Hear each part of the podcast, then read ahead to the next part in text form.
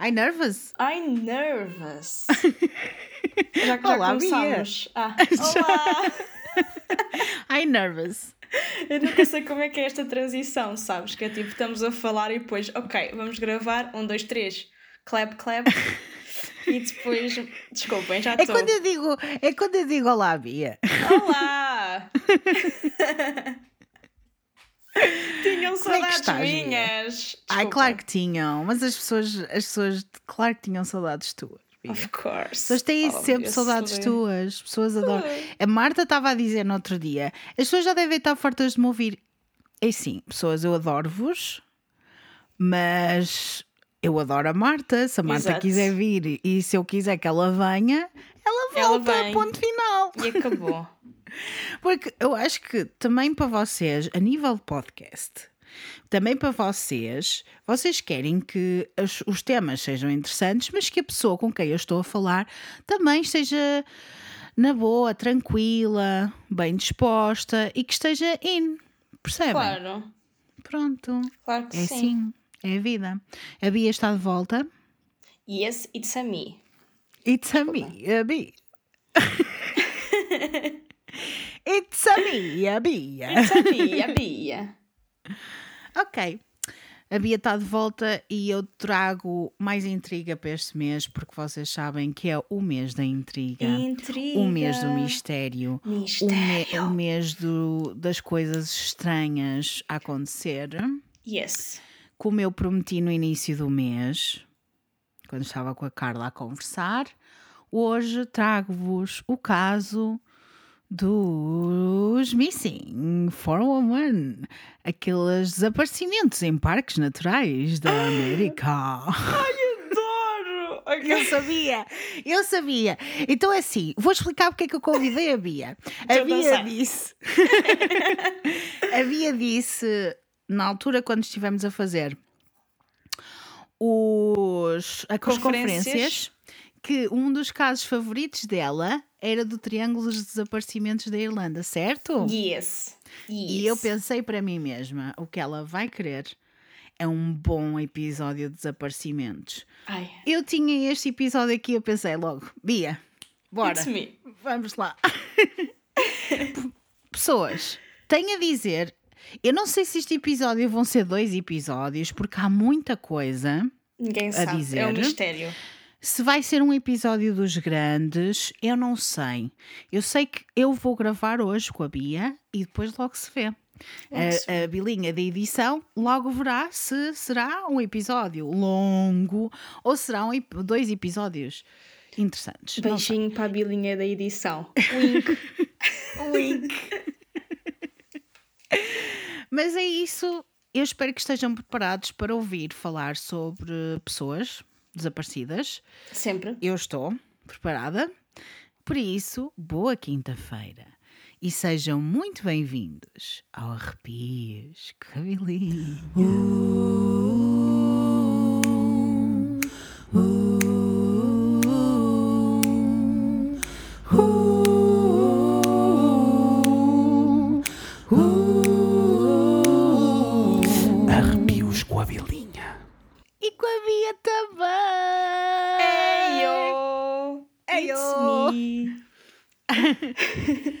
Ai, Bia, estás preparada? Tenho muitas páginas escritas por mim mesma Estou. para falar sobre este caso. Sinto que vais fazer muitas anotações, muitos apontamentos. Estou Vamos nos arrepiar todos em conjunto. Eu vou-vos começar por dizer o que é que é isto, Missing 411. Vocês já sabem. 411. 411. 411. É muito interessante. É um caso muito interessante. Um caso, são vários. Mas eh, é um episódio que é muito interessante. Muitas pessoas desaparecem em parques naturais da América do Norte. Mais propriamente dos Estados Unidos da América, mas também há uns casos no Canadá. Embora sejam mais particularmente nos Estados Unidos, que é onde nos vamos focar mais. As, muitas pessoas nos Estados Unidos passam férias também nos parques naturais. Não viajam de avião, não saem dos Estados Unidos, ou quando viajam é para dentro do país. Normalmente há muita gente que só faz isso. Uh, viagens de campismo e etc. Mas dentro dos parques naturais, vão para os parques naturais. Estão muito ligados com atividades ao ar livre, na floresta, acampar nas montanhas e afins. Por isso, quando as pessoas desaparecem, estes casos são falados. Uhum. Não são tão falados como deveriam ser. Mas a gente também já lá chega. E por isso, existe uma pessoa que é muito, muito importante para este episódio, que é o David Politis. Ok. Que eu vou-vos contar um bocadinho da história dele e vou-vos dizer porque é que ele é tão importante. Muito bem. O David Polaris graduou-se na University of San Francisco. Em 1977 começou a trabalhar para a Fremont Police Department. Tinha muito, muita boa reputação, continua a ter muito boa rep- reputação, uma história com lei e o facto de ter trabalhado na polícia durante tanto tempo. Em 1980 foi transferido para San Jose Police Department e trabalhou na divisão de patrulha da SWAT Team. Uau! Ah, Desculpa. pois, não é uma coisa Isto, qualquer. O David está tá a O. David está lá. Assim como patrulha de crimes de rua. Uma, uma unidade de patrulha de crimes de rua. Foi também detetive por uns tempos. Trabalhou na Vice Intelligence Unit e fez muitas missões como detetive de inteligência. São aquelas pessoas que andam a ver, mesmo dentro da polícia e etc. Ok, cenas ok. assim. Uhum. Em 2011, ele reformou-se depois de mais de 16 anos de serviço na San Jose Police Department e também mais de 20 anos de ser Carreira. polícia. E muitas pessoas, quando se reformam da polícia, decidem fazer coisas completamente diferentes. Por vezes tornam-se detetives pessoais, embora isto não é muito diferente, mas David decidiu uma coisa completamente diferente: tornar-se criptozoólogo. Ok. Alguém que, pesqui- que pesquisa ou que tenta perceber mais sobre criptidos ou criaturas que muitas pessoas dizem não existir.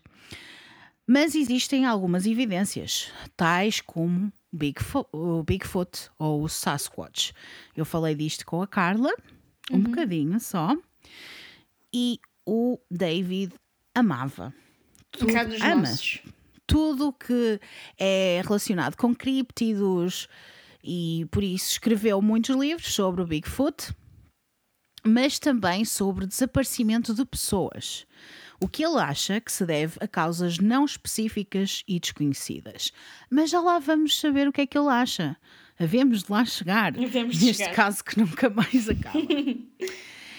Então ele estava lá, começou a investigar, a fazer coisas como criptozoólogo e hum, especificamente ao Bigfoot ou o, o Sasquatch, que é a mesma coisa, mas eles têm dão Os dois nomes. dois nomes diferentes. No meio daquelas pesquisas, lançou dois livros sobre o Bigfoot e criou o grupo de pesquisa North America Bigfoot Search. Hoje é diretor deste, é presidente deste, Grupo. deste grupo. Mas a sua obs- obsessão mudou do Bigfoot para pessoas desaparecidas quando conheceu um ranger, um guarda florestal de um parque nacional, que lhe contou uma história assustadora. Ele estava a falar com ele sobre o Bigfoot. Estava a tentar perceber o que é que, o que, é que ele conhecia, porque, segundo ele, existem imensas evidências e provas de que o Bigfoot é real e que existe. E ele estava a contar as suas histórias, e no meio das coisas lá, o guarda florestal diz que nos seus anos de estar envolvido com inúmeras operações de busca e resgate em muitos parques nacionais diferentes, ele disse ter detectado uma tendência que não conseguia entender. Durante os primeiros 7 a 10 dias de um desaparecimento de uma pessoa, via-se muita atividade relacionada com a busca e resgate, muita cobertura dos mídia, as pessoas falavam muito sobre o assunto, etc. Mas depois dos 7 a 10 dias, há quase sempre uma paragem na cobertura, uma paragem nas buscas das vítimas e nenhuma explicação das autoridades que fazem busca. Estranho. E ele começou a, a ficar assim, tipo, ok, mas porquê é que isto acontece? Ele quer perceber. Então, este guarda florestal trabalhou em vários parques naturais e percebe que isto acontece. E ele começou, ok, eu sou polícia, eu fui polícia durante muito tempo. Isto está-me a incomodar, quer dizer, então ninguém fala sobre estas coisas. É. Ele ficou extremamente incomodado e começou a pensar, talvez as pessoas pensassem no pior, mas é muito estranho que as coisas de repente não há explicação nenhuma e as coisas acabam e ninguém procura mais. É. Então o David começou a fazer perguntas E é agora que. e a não ter respostas. Por isso, decidiu fazer a sua própria pesquisa. E o que descobriu chocou. Pessoas de todas as idades têm desaparecido de parques naturais e florestas numa velocidade alarmante. Tudo em circunstâncias similares. Arrepios. Arrepios, Comilinha. come legal, come á. Com a babá. Como vá? Epá, eu não sei, eu estou toda arrepiadinha Yeah. que este caso, este caso, oh my god. Ele referiu mais de 1600 casos, sempre a crescer.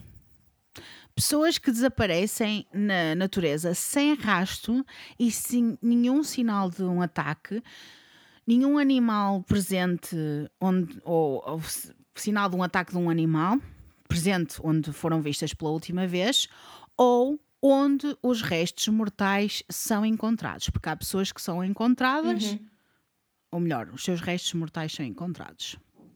E ele começou a investigar isto, começou a falar sobre isto, começou a ver isto e ele investigou mais de 1600 casos, Fosse. mas, mas não são só 1600. Já vou falar de números, que é muito assustador, pessoal, é muito assustador. Ele começou a, a investigar estas coisas e começou a ser bombardeado com casos. Mas uma das primeiras coisas que ele faz, sempre, quando é eh, alguém lhe diz sobre um caso, é ver se teve um ataque animal. Uma coisa comum nos os Estados Unidos, porque Pois. estes parques naturais são habitados por animais selvagens também. Por isso é que ele verifica sempre para ver se há alguma hipótese de haver um ataque de animal. Ele encontrou muitas coisas. Uma das coisas interessantes que ele encontrou nas suas pesquisas é que muitos dos casos que pesquisou e investigou, os pais e as pessoas próximas das vítimas acreditavam que as vítimas tinham sido raptadas.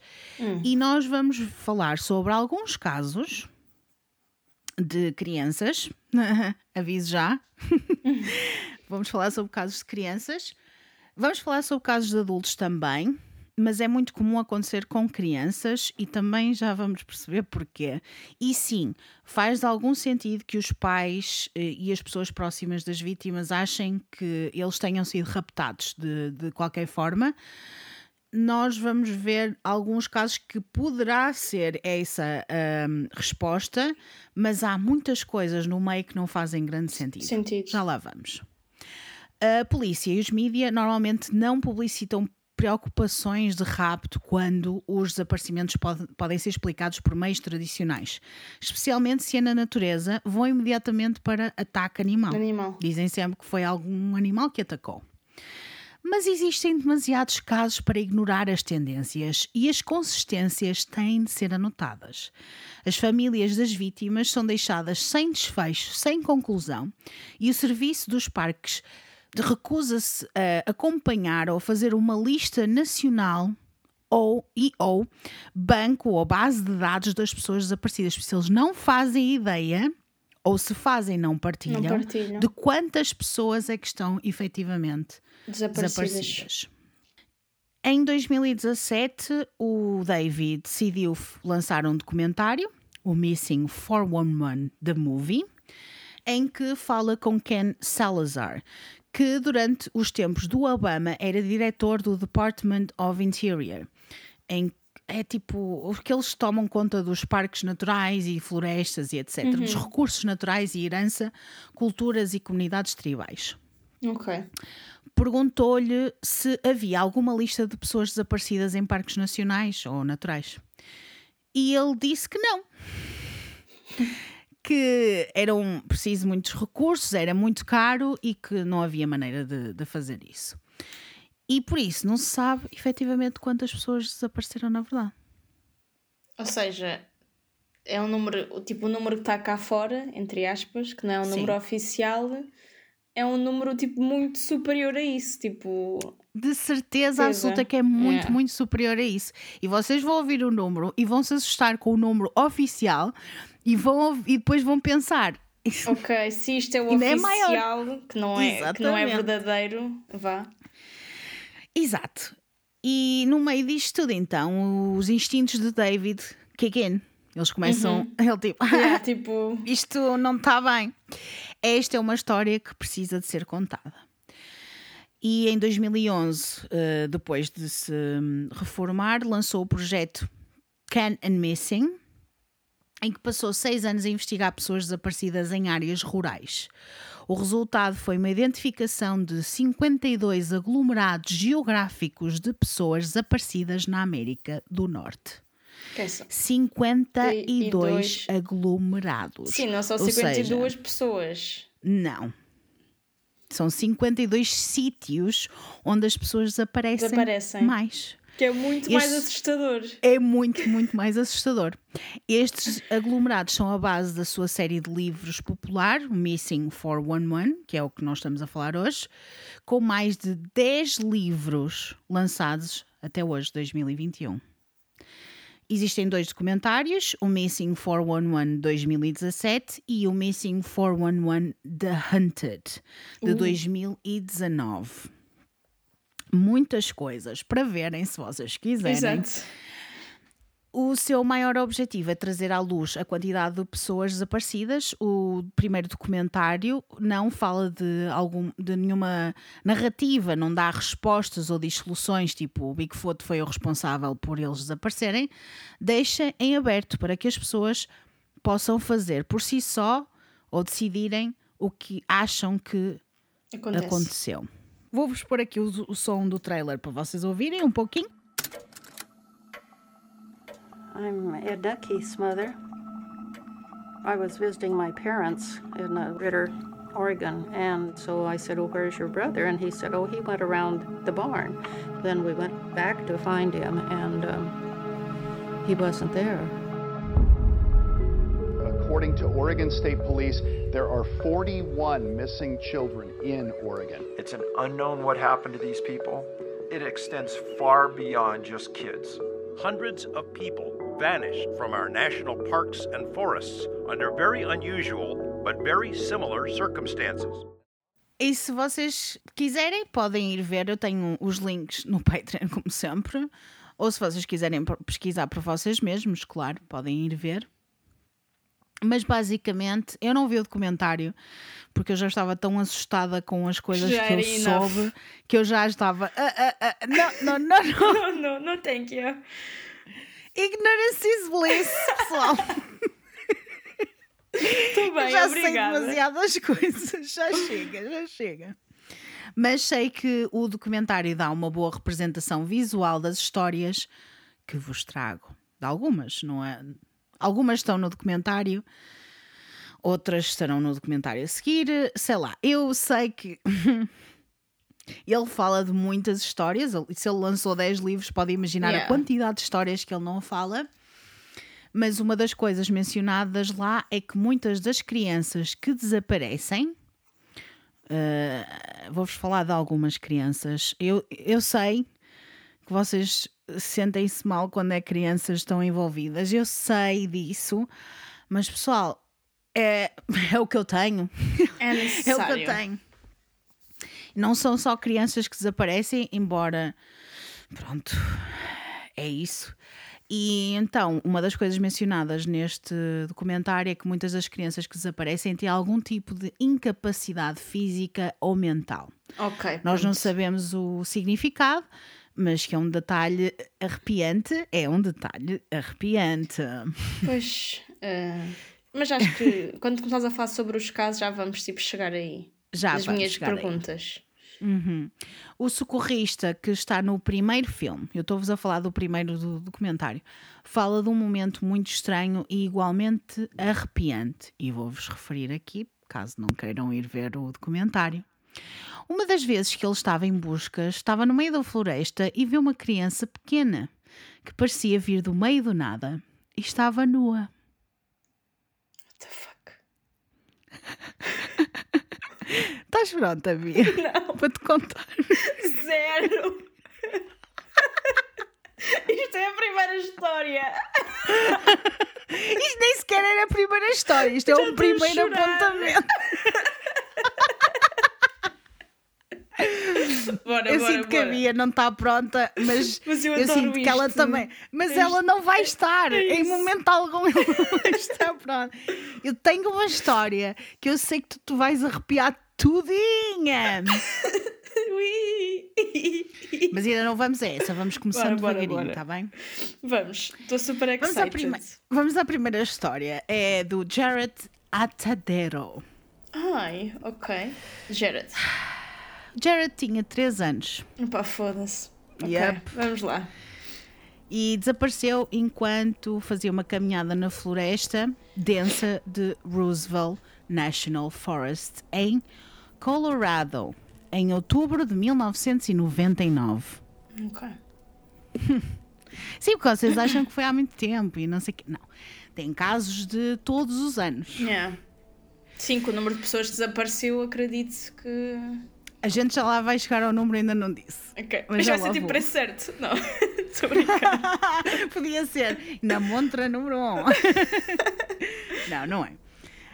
Ora bem, vamos ao Jared Bora. Atadero, de 3 anos. O pai de Jared, Alan, era dono da casa onde estavam alojados ele e outras pessoas que já vos vou falar também.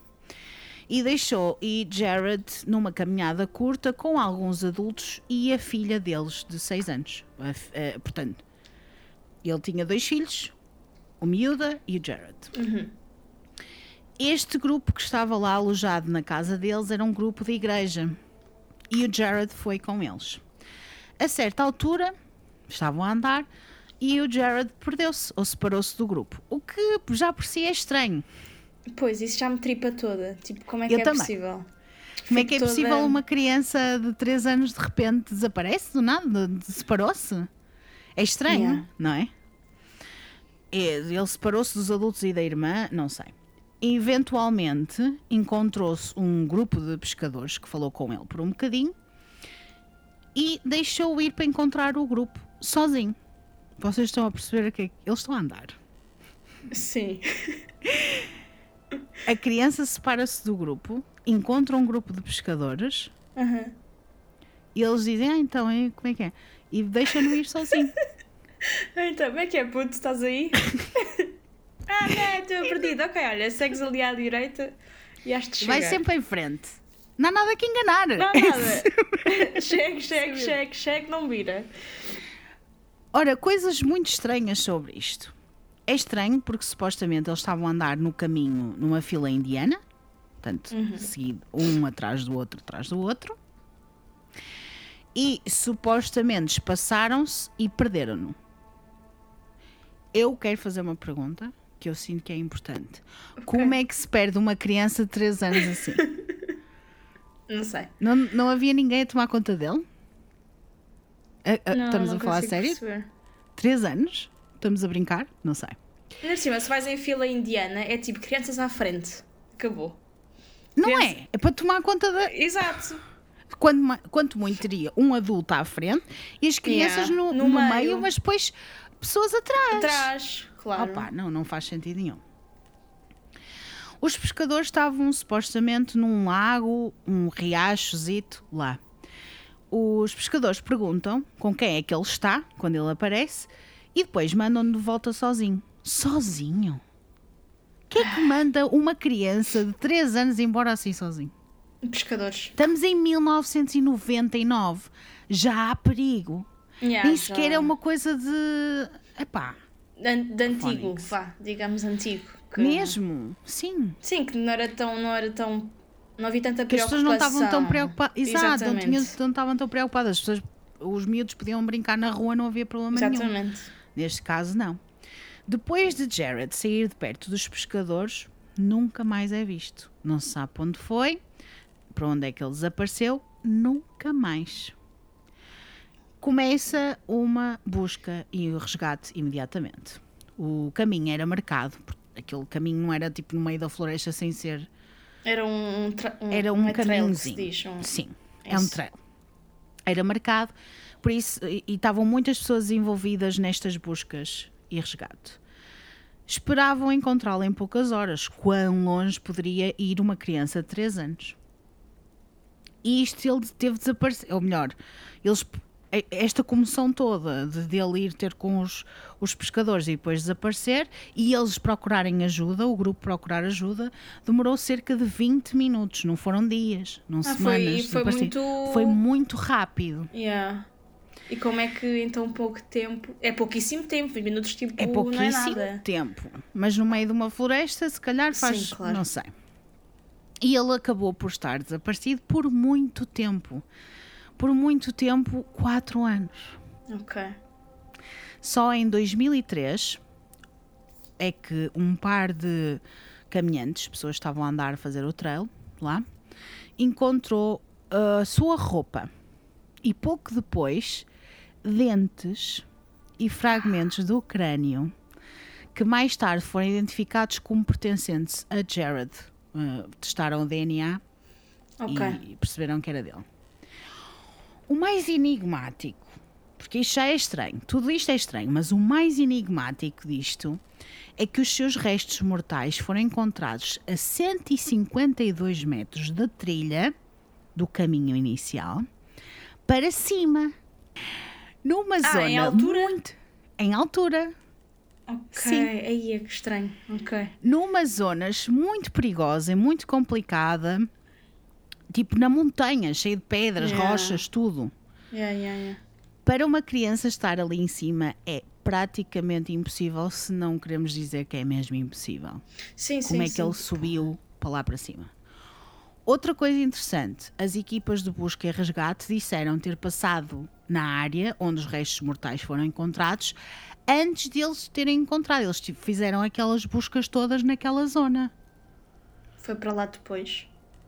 Ou seja, alegadamente e segundo eles, ele não esteve lá o tempo todo. Yeah. Ele não subiu os 152 metros e esteve lá escondido. Yeah. Não. Muitos especularam que Jared tinha sido atacado e levado por um puma, Não que eu ia dizer. mountain lion, que eles chamam. O que encontraram ah, parecia encaixar, entre aspas, nesta narrativa, até eles examinarem as roupas dele. Então vocês acham que isto está estranho, ainda vai ficar mais estranho. Coisa mais estranha disto tudo, o seu casaco não estava rasgado, Já como sabia. esperariam num, ataca, num ataque de um animal. Ele estava dobrado. Ai, eu estava a pensar nisso. Eu juro que eu estava-. Juro-te. A imaginar tipo floresta e tipo roupa de criança tipo dobrada. Imagina, apanhas do estendal e estou toda arrepiada. Eu juro que estava a imaginar isso. Eu tipo. Vai-me dizer que a roupa está dobrada. Eu foda-se. Yep. As calças que ele tinha vestido estavam intactas, mas do avesso. Como se Era calor. Estou a brincar. As calças, te- pronto, foram encontradas. ras- Não era bem rasgadas, mas estavam. Sabem, tipo, bocadinhos assim. pontinhos. Era claro que tinham sido aves a picar as, as Ok. calças. Bur- e não tinha sido. É isso, não tinha. Não tinha. Não é, não estavam rasgadas, não estavam. nada. Era, tinham sido aves que tinham estado lá. Mas a- Ok. o casaco. Mas só nas calças. Só nas calças. Hum. O casaco estava impecável. Porque era tipo um casaco de hum, polar. Polar. É, Pois, era um as caminhadas. Sim, para as caminhadas. E elas estavam estava completamente intacto. O Era um casaco do, da, da Domius. Estou a brincar. Sabes de lá, olha, no 1999 podia ser. Yeah. Pronto, as calças estavam intactas do avesso, tinham, estavam um bocadinho esburacadas, claramente tinham sido de aves, mas o que é mais estranho disto tudo, que isto ainda vai ficando mais estranho, vai ficando cada vez mais estranho, é que os sapatos estavam em condições impecáveis, como se tivessem simplesmente sido postos ali há pouquíssimo tempo e não quatro anos. Pois, e tipo, se tu sobes uma, vá, montanha de 152 metros, os teus sapatos não vão estar bons. A gente vai falar mais sobre os sapatos, mas basicamente, se tivesse sido um mountain lion, um puma, ou se tivesse sido qualquer tipo de animal, ele, ou alguém a arrastá-lo, Estar, pois, iam estar sujos. tinha marcas nos sapatos e não tinha. As sapatilhas estavam impecáveis, como se tivessem sido postas lá, Hum. simplesmente. E então, o que é que acontece?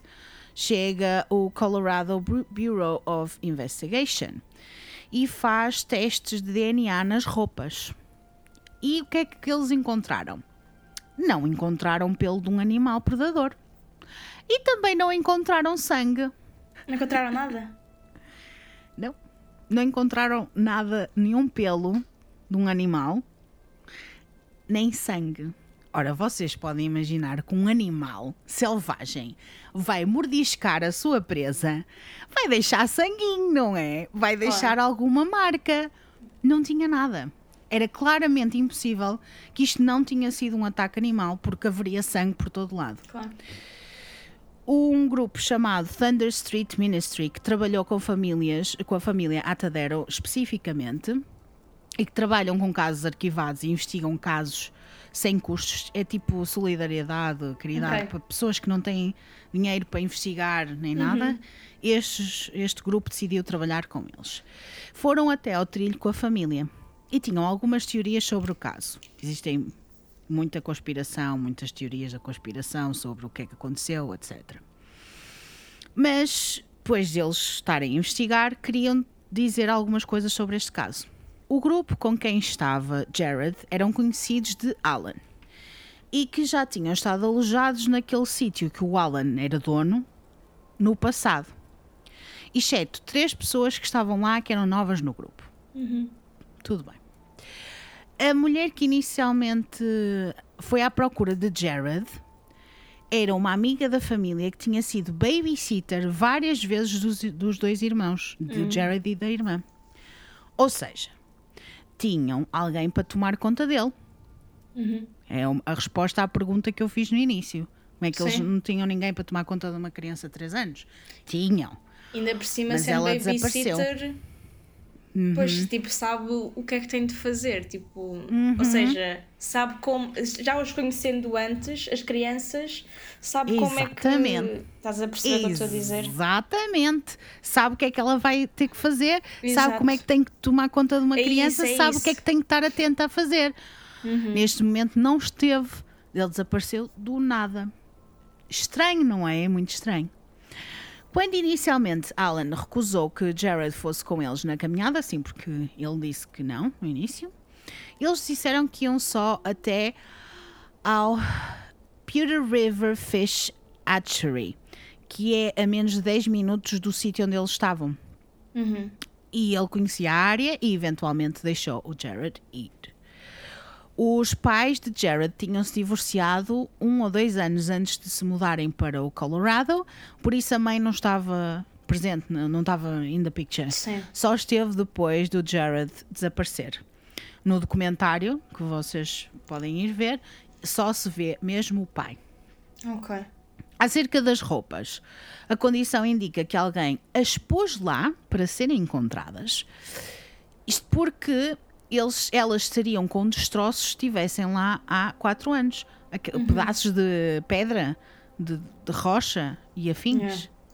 Por isso. Sim, até parece que guardaram as lá. roupas para depois as exatamente. colocar lá. Só que ainda por cima foi tipo mandar uma mensagem, porque imagina, se tu, se tu tentasses misturar a, o- a roupa com, com o ambiente, tipo, imagina pôr. Ah pá, sujar a roupa, tipo, ah. Sim, tu- Também mas podiam não, ter foi feito tipo isso. roupa tipo, leva- tipo em ótimas Leva- condições, Isso. tipo dobrada, vai estar aqui, mas também puseram ali porque sabiam que ia ser encontrado. Porque imagina, Isso. 152 metros, num sítio difícil de acesso. Até os próprios eh, caminhantes que estavam lá tiveram dificuldade em fazer aquele caminho. Por isso eles estavam a dizer: é impossível uma criança de 3 anos estar aqui. Yeah. Impossível. É estranho, parece quase uma mensagem. É, é estranho. Mas também fica aqui a, a pergunta: se alguém o tivesse raptado, porquê é que eles traziam as roupas de volta? Se ele Yeah. já tinha desaparecido e estava desaparecido, porquê? Pá, são 4 anos. São quatro anos. Para quê? Ele não iam, não iam estar a dizer nada, a não ser que se quisessem vangloriar de alguma coisa. O que é um pouco estranho, Sim. neste caso. É um pouco estranho que o Alan não é nada de importante. A atadeira, a família, não tinha nada de dinheiro. Percebem? Que pudessem ganhar com, com alguma coisa, não sei. É, é muito estranho. E claro, os restos mortais também não condizem com o ataque de um puma. Quando falaram disto a primeira vez, um examinador médico reconhecido, o Dr. Michael Baden, foi muito direto na sua análise. Disse que se fosse um puma, teriam encontrado pequenos ossos nos sapatos, pelo menos um dente. Depois disto, mandaram uma equipa forense para revistar a área e encontraram um dente em cima de um tronco, sem destroços nenhuns a cobri-lo. Um dente do maxilar inferior que não foi encontrado na área da primeira vez. Como é que isto acontece? Isto é mega estranho. Parece algo, alguém mesmo a plantar as evidências. Yeah, exatamente. Tipo, ele diz, ah, tinham encontrado um dente. E eles então põem lá um dentro. Dente. Tipo, é estúpido. Isto é estranho. Yeah. Isto é muito estranho. O xerife, o chefe da polícia que estava encarregue da busca, só estava presente quando as câmaras dos noticiários estavam presentes também. Quando iam embora, ele também ia embo- ia embora. Também foi ele que falou da teoria do Puma, que dizia que era o que a imprensa queria ouvir. Atrás das câmaras, disse a Alan, o pai, que acreditava que Jared tinha caído ao rio que até faria sentido, mais ou menos, porque é muito fácil uma pessoa cair, uma criança cair no rio, mas teriam encontrado e as roupas não estariam assim, nem iriam aparecer em cima da montanha do nada, não é? Yeah. Não se vão materializar de um sítio para o outro. Outra coisa muito estranha que não está no documentário. Supostamente houve um avistamento de Jared no Mesa Verde National Park, mas nunca investigaram mais sobre isto. É agora que a Bia vai ficar um pouquinho arrepiada. Um guarda florestal sazonal do Mesa Verde estava a liderar uma tour matinal quando um rapaz pequenino continuava a ir ter com ele a tentar dar-lhe a mão. Disse também que o homem com quem ele estava chamava o miúdo de algo que soava como Gerald. Ok, Jared. Gerald. Yeah. Naquela noite, ele já estava em casa, enquanto via as notícias com a sua mulher, a fotografia de Jared apareceu e ele reconheceu imediatamente como o rapaz que viu no grupo. Ok. Isto não é mega estranho? Yeah. O que é estranho nisto tudo é que o Mesa Verde é do outro lado de onde ele desapareceu. Tipo a quilómetros. Pois era isso que eu ia perguntar, tipo, onde é que se situava? Por isso é possível que ele tenha ido lá parar sozinho a caminhar ou foi ele levado para lá. Mas porquê que alguém ia levar uma criança raptada para um parque Pois, nacional não faz sentido. Yeah. Não faz. Pá, podia ser uma criança bué da parecida. Tipo, Podia. Podia. E chamar-se Gerald também. Yeah. É estranho, é muito Ai, estranho. adoro, adoro, adoro. Mas esta pista nunca foi pesquisada, nunca foi seguida. Ok. Claro. Para quê? Para quê? Será que existe alguém que o raptou e depois pôs-se a brincar com isto? Esta é a teoria do pai de Jared, mas já, já vou entrar mais na, na teoria do pai de Jared. De facto, existem pessoas a viver nestes parques naturais, em cavernas e assim. Existem. Existem pessoas a viver. Em cavernas. Ok, that's fucking creepy. É muito creepy, é. Mas também existem muitas redes de tráfico de menores Ok. que foram desmanteladas e, e outras que sabe-se que existem, mas ninguém faz nada. É que tipo, eu vou, ser, pessoas eu vou que- ser muito sincera. Eu gostava Sim. de ir aos Estados Unidos para ir aos parques naturais. Os parques Pá, mas naturais se são calhar já não- Eu acho que já não vou. Obrigada. Estás a perceber? Eu vou-te dizer aqueles que tu não deves ir, porque são os que são mais perigosos. Ok, também. ok. Já agora Fiquem para o também fim te deixo. saber. Ah, mas sim, Existem é. muitas redes de tráficos de menores que foram desmanteladas ou que estão a ser desmanteladas Uhum. ou que as pessoas sabem, mas que ninguém quer saber. De pessoas que viviam no Colorado, na parte Ah. mais rural. Uhum. Mas não sabemos, nem os parques sabem, supostamente, quem é que vive lá. Se eles não, têm sabem. noção de quantas pessoas desaparecem, acham que eles têm Quanto mais noção vão de quem é saber. Exatamente. Continuam as perguntas. Porquê é que ele levaria, porquê é que a pessoa levaria a criança de volta a um parque depois de a raptar de um parque? Num parque. E porquê é que ele deixaria os seus restos mortais numa montanha? Sim, porque é que levariam para um parque e iria estar numa situação com tipo um ranger, com uma, Sim, uma pessoa de Com autoridade. alguém que ia estar a ver. Exatamente. Isso não faz Não sentido. sei, não faz sentido, mas ao mesmo tempo uma pessoa fica Mas naquela, é. né? Yeah, yeah, yeah. O Alan, o pai, acredita que alguém removeu as roupas do seu filho antes dele ser atacado. Mas as pessoas acham que o Alan é louco, como sempre, não Claro, é? As coitado. pessoas- a vítima é que tem culpa. Tipo, epá, mas é normal que ele fique desesperado. desesperado e que queira tentar Claro. perceber Pá, como é que as coisas funcionam, anos, o que é que está a acontecer, porque é que as coisas são assim. Pá, As pessoas acham que ele é louco. Não existe nenhuma conclusão oficial das autoridades acerca do caso de Jared.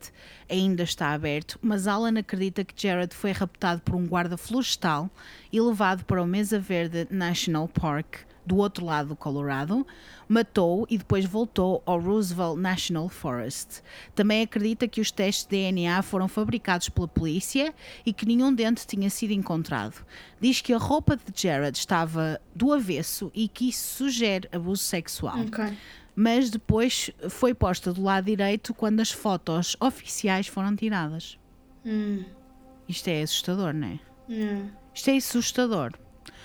E eu acho que ele tem algumas coisas que fazem sentido, não é? Claro. Que estas sim, pessoas sim. que vivem, que são guardas florestais, não estou a dizer que são todos, atenção. Sim, sim, claro. Mas eles estão, vivem isolados ali, estão ali isolados. E estão são os que têm mais conhecimento da, da área. da zona.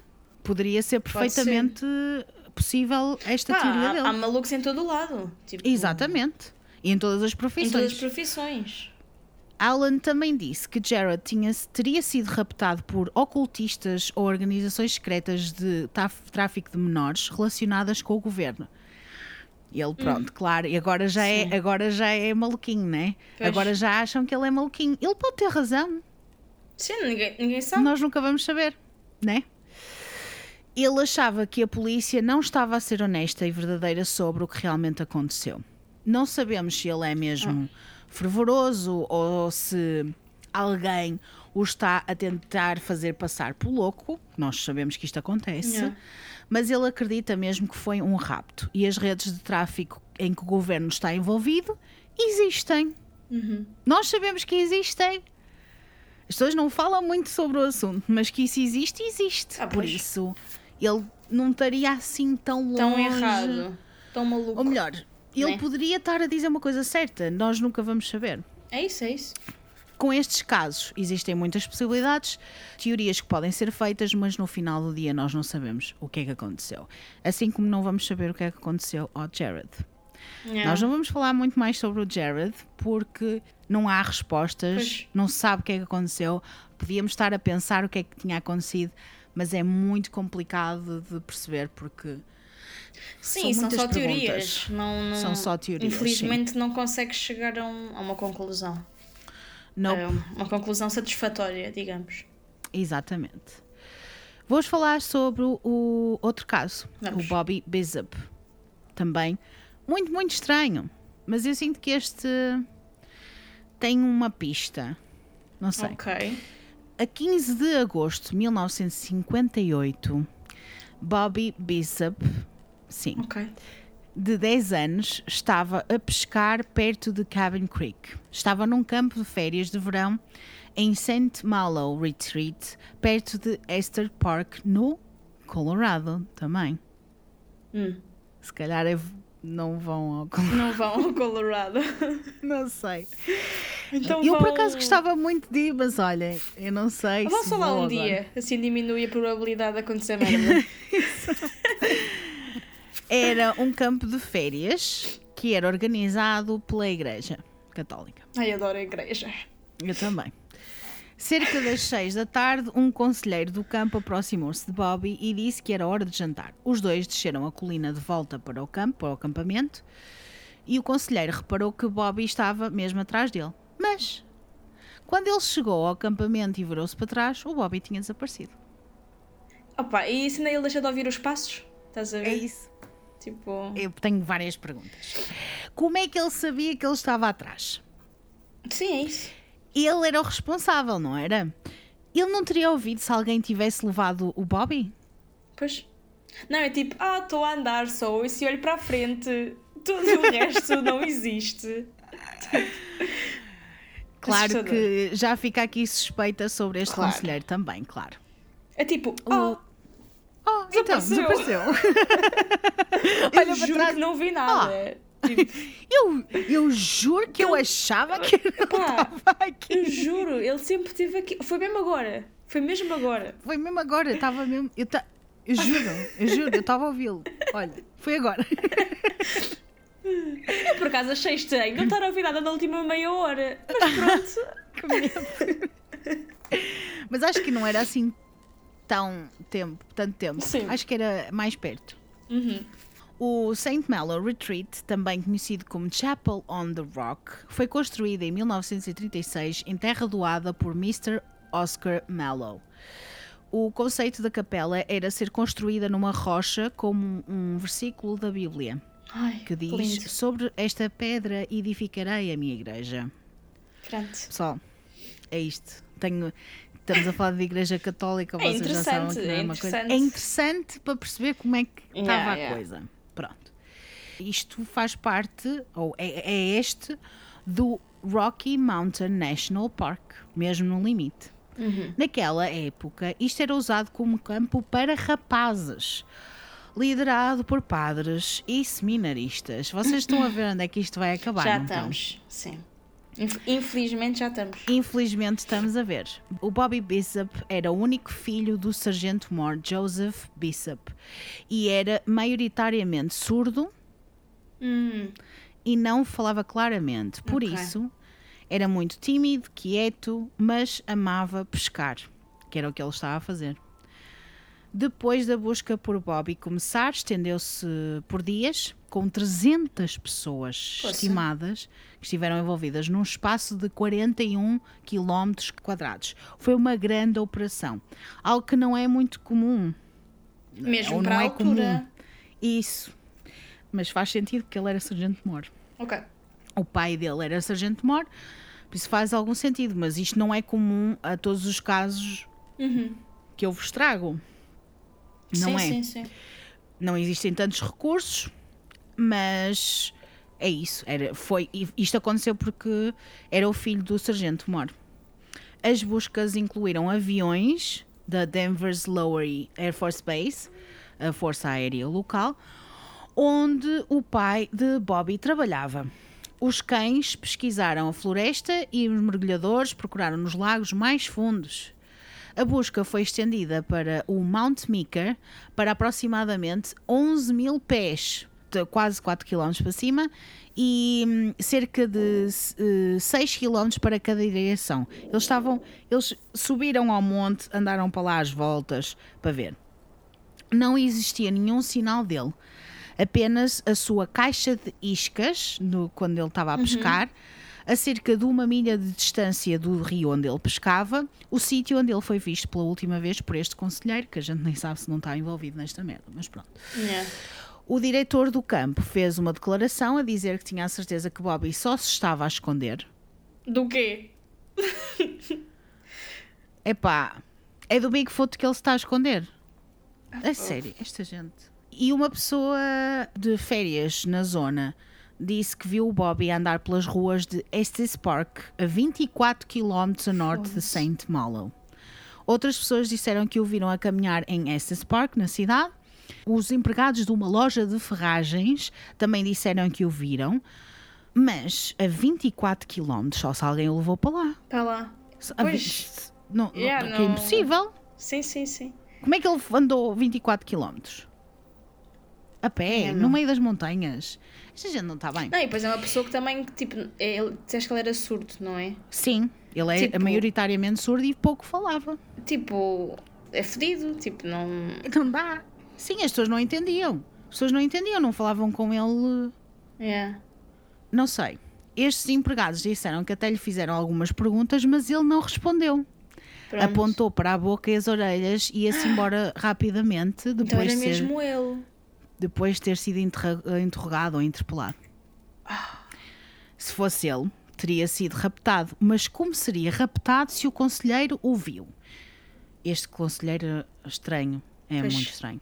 Claramente muito estranho. Só quase um ano depois, a 6 de junho de 1959, é que foi encontrado. Três conselheiros do St. Malo, incluindo um que ajudou a liderar a busca original do Bobby, encontraram parte do seu aparelho auditivo, retalhos de roupa e alguns ossos que foram mais tarde confirmados como sendo de Bobby. O mais estranho é onde foram encontrados estes restos mortais. Nuns arbustos, debaixo de uma ravina ou um desfiladeiro, mesmo por baixo do Timberline, no Mount Meeker. O que é que é o Timberline? É o limite da região arbórea, florestal. É um ponto tão alto que as árvores não crescem mais. Ok. É como se vê nos filmes, tipo. Isso. Tens Chega tipo um um ponto em precipício, né? Tipo. Esquece isso. Ora, vêm as perguntas, não é? Como é que ele chegou lá acima? E porquê que eles, quando lá estiveram a investigar? Porque eles estiveram lá. Eles subiram ao Monte Meeker, por isso é que eu fiz questão de dizer que eles estiveram lá a subir eh, e investigar. É. Porquê que eles não encontraram o seu corpo lá? Porquê que eles não encontraram os restos mortais lá? Porquê que não encontraram na busca original, sendo que eles estiveram lá? Porquê? Tenho eu quero uma saber pergunta. Eu com o meu dedinho no ar. Persona. Uh, mas eles encontraram, tipo, tens o, o, uh, o monte, o Tim- Timberline. Sim. Mas imagina, eles encontraram nos arbustos cá em cima ou cá em baixo? nos arbustos mesmo antes do Timberline. Ok, já percebi. Pois, pois, pois. Sim, é muito Lá estranho. em cima. Yeah. É estranho. Sim, é? porque... Sim, não, não faz sentido. Não faz sentido. Claro e que esse eles Timberline pensaram. já era bué de longe de onde ele tinha sido avistado. Outra Sim, vez. ti- Tipo, Quilómetros. Quilómetros. Para cima. Quilómetros para cima. Pois, Depois lá no Patreon eu ponho-vos a. mostro-vos o mapa yeah. de onde ele estava, tipo, uma fotografia de onde ele estava a pescar, ou na cena, e, Uhum. e o acampamento, supostamente, lá a capelinha, e onde ele foi encontrado. A distância que é, para vocês perceberem. Foz. estranho. Eles pensaram, claro, que poderia ter sido um puma a levá-lo lá para cima. Mas o conselheiro definitivamente teria ouvido o ataque, não é? Teria sangue, sinais de luta, marcas no chão, tudo. Uhum. Mesmo surdo e a falar pouco, faz-se barulho quando Mais é barulho, sim, é tipo sobrevivência. Tipo, Exatamente. Algum barulho há de sair. Então, e vocês perguntam, então eles tentaram seguir as pegadas? Não sei. Claro que não. Eu não sei sequer, porque eles nem sequer mencionam isso, por isso nós não sabemos, nem vamos saber. O Bobby foi encontrado quase um ano depois, cerca de 5 a 6 km de distância do campo de férias, a 762 metros acima, Cima. no Mount Meeker. Muito difícil acesso para um miúdo de 10 anos, como podem imaginar. Exato. O facto de pessoas terem dito que o viram em Estes Park, a 24 km a sul de St. Malo, é completamente incompreensível, a não ser que ele tenha sido raptado, morto e depois foste- foi posto lá no Mount Meeker. Sim, mas é, é Claramente. demasiada coincidência, porque neste cima, se o, quando o avistaram, mesmo se fosse outra pessoa, qual é que é a probabilidade dessa pessoa também ser surda-muda? Pois, Estás a ver? Tipo, Pois. é isso, só se foi raptado e. e Pá, não depois foi morto. É assim, o facto de ser um campo de férias cristão com padres, seminaristas e só rapazes, vocês não sei se querem ouvir esta parte, mas é muito provável que tenha sido o grupo dos padres e dos seminaristas e dos Sim, conselheiros. também é encobrir. Aquele conselheiro não era todo tão. É suspeito. Claro. Ele é suspeito. Ele é mega suspeito. Ele não é Não, só é suspeito, ridículo. ele é mega É suspeito. ridículo. E ele foi a última pessoa que o viu. Ele conta esta história e ninguém o interroga, ninguém quer saber de nada. Não, é tão Pois- ridículo ao ponto quando tu contaste nós gozarmos com a situação. Porque é Exatamente. estúpido. É ridículo. É ridículo. Tipo, ah, Como tá é que ninguém bem. lhe pergunta nada? Eu não consigo entender, Opa. pessoal. Não consigo entender. É triste, não é? É, é- mais que é- ridículo, é triste. É, não é só ridículo, não é só incompetência, é, é, é muito triste. É como Yeah. tu estavas a dizer, muito triste. Ai, ora bem, Olha. vamos a outro caso. Vamos. Vamos a outro caso. Também é triste. Pronto, desculpem estar a rir, mas olha. É verdade. É, É uma- é mais do mesmo. É mais do mesmo. É o que temos hoje. Que é o Dior. É o caso principal no qual se focaram no primeiro documentário, porque tem muitas teorias diferentes. O Dior Kans Jr. Dior Khan. Dior Kans Jr. Ah, ok. É muito estranho. Mas ele escreve, o, ah, o nome dele escreve-se com D-E-O-R-R. Ah, Dior. Dior. Dior. Ok. Mas eles dizem Dior. Dior. Kans Jr. Ok. Foi visto pela última vez a 10 de julho de 2015, Muito com recente. dois anos. Ai, Estava com os seus pais, a Jessica Mitchell e o Vernal Dior Kans Sr. e o seu bisavô, e, eh, Robert Walton, que é- era avô da Jessica, e o amigo de Robert, o Isaac Rainwand. ok. O grupo estava a acampar no Timber Creek Campground, numa área montanhosa e remota a cerca de 16 km a oeste de Leadore, no Idaho. Muito remoto, claro, um sítio muito remoto, um acesso por uma estrada muito remota também, de terra batida, cheia de pedras, tinha de se ter um todo-terreno, um, Para um passar. jeep para passar para lá. Eu sei que vocês, se já foram ao Alentejo e cenas assim, há sítios assim, Sim. em que só dá para ir quando se tem um todo terreno. Vocês estão a perceber? Eu estou-vos a explicar que é um sítio todo Fudido de ir. sítio. É, não é uma pessoa qualquer que vai para lá parar e que Sim. Sim, não é aquelas tipo pérolas escondidas que a malta tipo, ainda consegue chegar. Tipo, não. Não, não, não é. Às 2h35 da tarde, ahm, Jessica ligou para o 911 e disse que o seu filho tinha desaparecido. De acordo com ela, deixou Dior com Robert e, e com o seu avô, né? E ela e o pai foram explorar o campismo e quando voltaram, 10 ou 15 minutos depois, a criança tinha desaparecido. Mas mais do que isso, ele estava a andar com eles.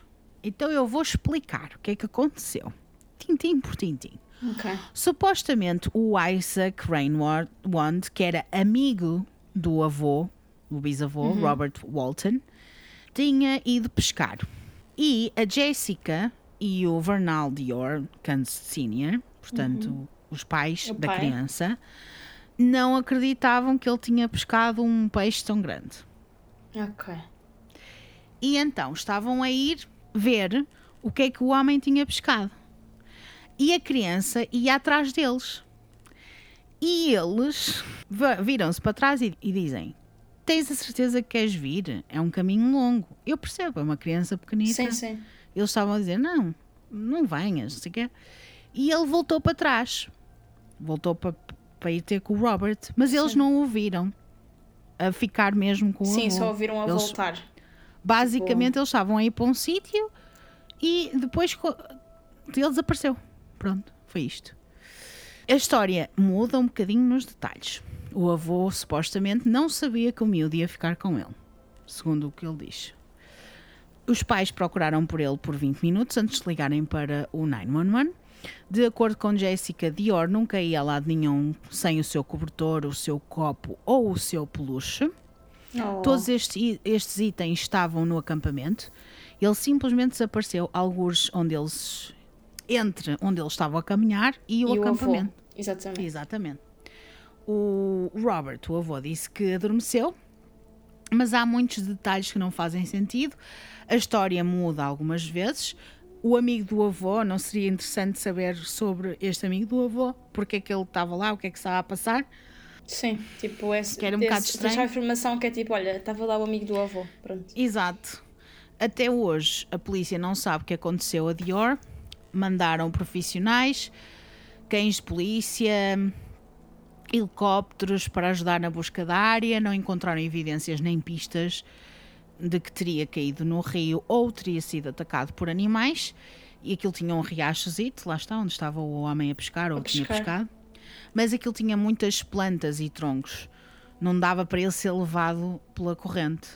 Ok, acabaria por por eh, ficar preso. Exato. Vocês sabem que na maior parte dos casos das crianças desaparecidas, não todas, a primeira coisa a fazer é investigar os pais para perceber se eles não estão envolvidos, são os primeiros a ser suspeitos.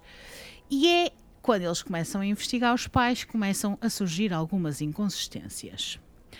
A polícia admitiu que Jessica e Dior Sr. eram suspeitos em janeiro de 2016, quando as pessoas não sabiam se deveriam fazer doações. Eles fizeram, basicamente, alguns pedidos de doações de dinheiro. Ah, ok. Disseram que tinham que ajudar, precisavam né? de dinheiro.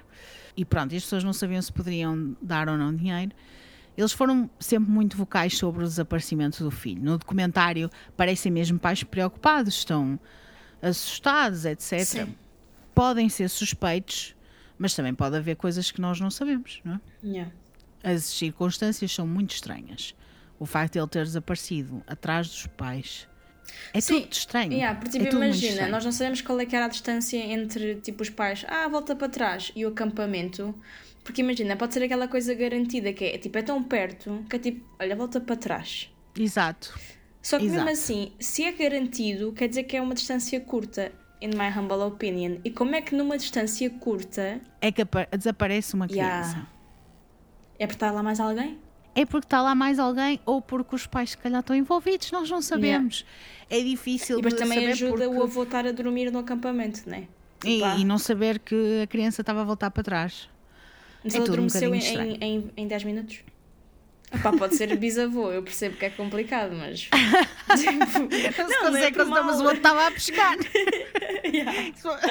Era um Podia amigo. ser mais novo. sei. Podia ser- É um Opá, bocado não sei. estranho. É, um- é É. tipo, toda a história parece mal contada e depois os, há detalhes que mudam de cada vez Porque que eles são imagina, interrogados. Exato. Eles eles ligaram às, às detalhes. 2h35, procuraram 20 minutos, 2h10. 2h10 já é hora de cestinha para mim. Exa- É verdade. É verdade. Pronto, pode, pode bater Podia a cestinha. ser, podia ser, a cestinha.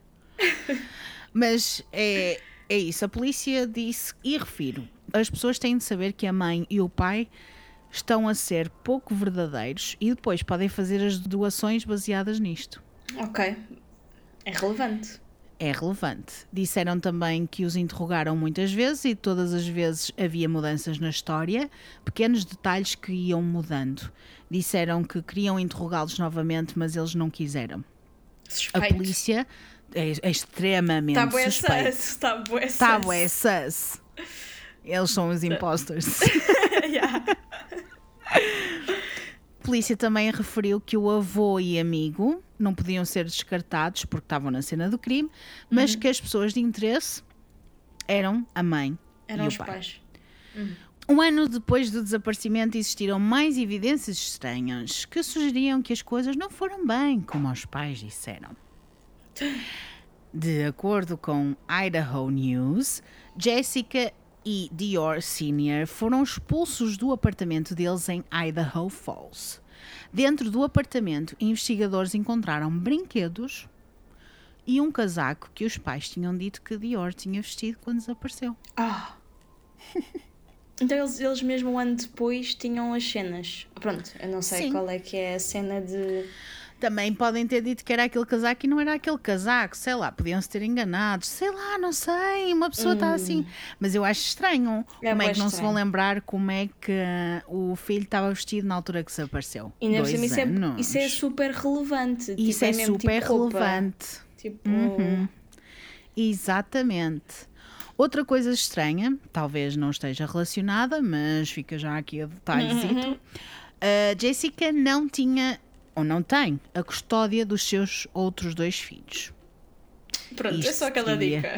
É Não é só. por mal. Mas Jéssica, hum, Mas Jéssica já está já tá a soar mal.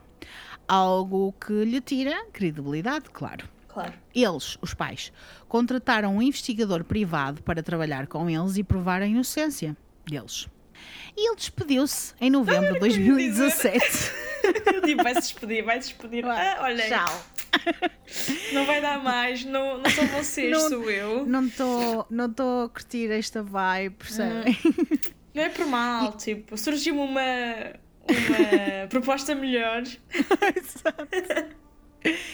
Ele disse à Idaho News que acreditava piamente que até que os suspeitos dissessem a verdade, não existia mais nada para investigar. Sugere que os pais sejam acusados, pelo menos, de abuso infantil ou de negligência infantil, colocá-lo em perigo. Pois, Muitas pessoas acreditam que os pais sabem mais do que dizem, algumas dizem que pode ter sido acidental, mas que tentaram Sim. encobrir. Mas onde é que está o, co- o corpo? Foi tudo revistado, ele não estava em lado nenhum. A não ser que outras pessoas soubessem isto tivesse acontecido dias antes. Há pessoas que acham que ele nem sequer foi até ao acampamento. Foi tudo feito para parecer um desaparecimento. ok. Se calhar aconteceu qualquer coisa dias antes e eles ah, criaram Tentaram esta encobrir situação a cena, não sei o quê, pá, pá, pá, e depois da merda. deu merda. Sim, faz sentido, não é? Sim, é uma possibilidade. É. Se Olha, ainda é por cima o tipo a corpo nem sequer foi, foi. O quê? É tipo a É Maddie. tipo a. Maddie. Então não. Pá, essa é outra. E Pode ter sido um acidente, mas eles depois decidiram ir com o avô e com o amigo lá para. Oh, é o- como- o cena. Eu não quero Faz falar é um sentido. bocado de coisa, mas imagina a cena da, da, da Valentina, cá em Portugal. Sim. É uma merda. É. Foi um acidente. Não foi bem um acidente, mas depois foi o encobrimento. Pois é isso, é que eles pegam em tudo para poder. eh, É assustador. Olha, é muito triste. Não sei como É muito que- triste mesmo. É muito triste, mas ao mesmo tempo faz sentido que tenha sido alguma coisa deste género. Yeah. Só isso faz sentido com esta história. Pois é. Porque se não há corpo, não encontram em lado nenhum. É E já estranho. passou.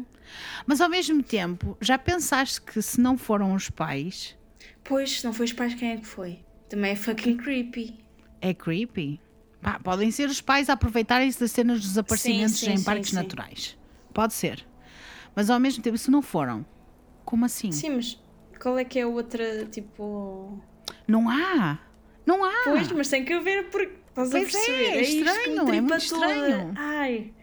É adoro, estranho. adoro, adoro. Não adoro. Adoro, tipo. calma, eu não Adoro, sou adoro, adoro, psicopata. adoro. Não adoro. Não sou psicopata. Mas pá, isto dá-me a voltar a cabeça de uma maneira. E eu tipo, também, eu também, mas olha, ainda não te falei dos casos mais creepy de todos. Eu já te falei sobre alguns cre- creepy, mas calma, calma. Eu quero vos dar dados, eu quero vos falar de tudo. Mas antes vamos acabar o caso do Dior. Do Dior. O amigo do avô estava com os pais quando o Dior desapareceu. Foi. ten- tentaram interrogá-lo e ele reagiu de uma forma muito estranha. Basicamente, eles foram lá à casa dele, bateram na porta e ele, quando lhe bateram à porta, ele tipo espreita, assim, só pelo- pela porta, assim com a porta entreaberta. Aham. E ele está ali a espreitar e fica a reagir de uma forma muito estranha. Eu não sei se vocês quiserem ver o documentário, é isso que acontece. Ai, what the fuck? É tipo. Ele parece estranho, mas também parece que os pais sabem mais do que aquilo que Ok. partilharam. O caso ainda está aberto, ainda não se sabe nada sobre o assunto. Volta e meia, volta às notícias, mas é isto. Coisas que eu quero vos dizer de dados, de números, porque eu acho que é importante antes de seguir com novas histórias Novas que histórias. são bem mais arrepiantes do que aquelas que eu já vos falei. Existem cerca de 640 milhões de acres de terras federais, incluindo parques nacionais, florestas e propriedade do Bureau of Land Management. Ok. Há uma pequena nota que eu tenho para dizer. O National Institute of Justice, a parte investigadora do Departamento de Justiça, chama aos restos desconhecidos nos casos de pessoas desaparecidas como, entre aspas, o desastre silencioso e em massa da nação. Porque existem entre 80 mil e 90 mil pessoas desaparecidas relatadas para as autoridades. Olha, está-me a arrepiar.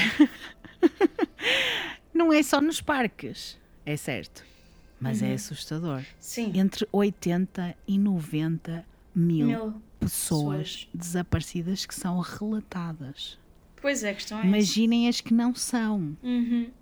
O tráfico humano é muito provável e uma grande parte das razões dos desaparecimentos.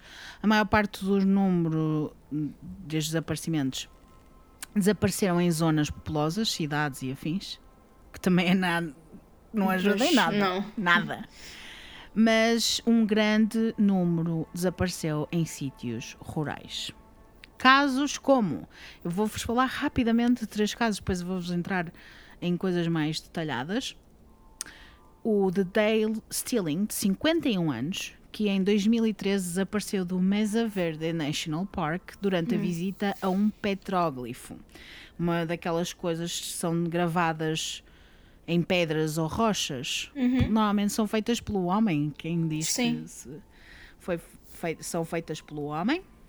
Muito perto de uma loja de brindes, de uma gift shop. Ele desapareceu do nada Ok. do nada. Ninguém sabe onde está, ninguém sabe o que aconteceu, nada.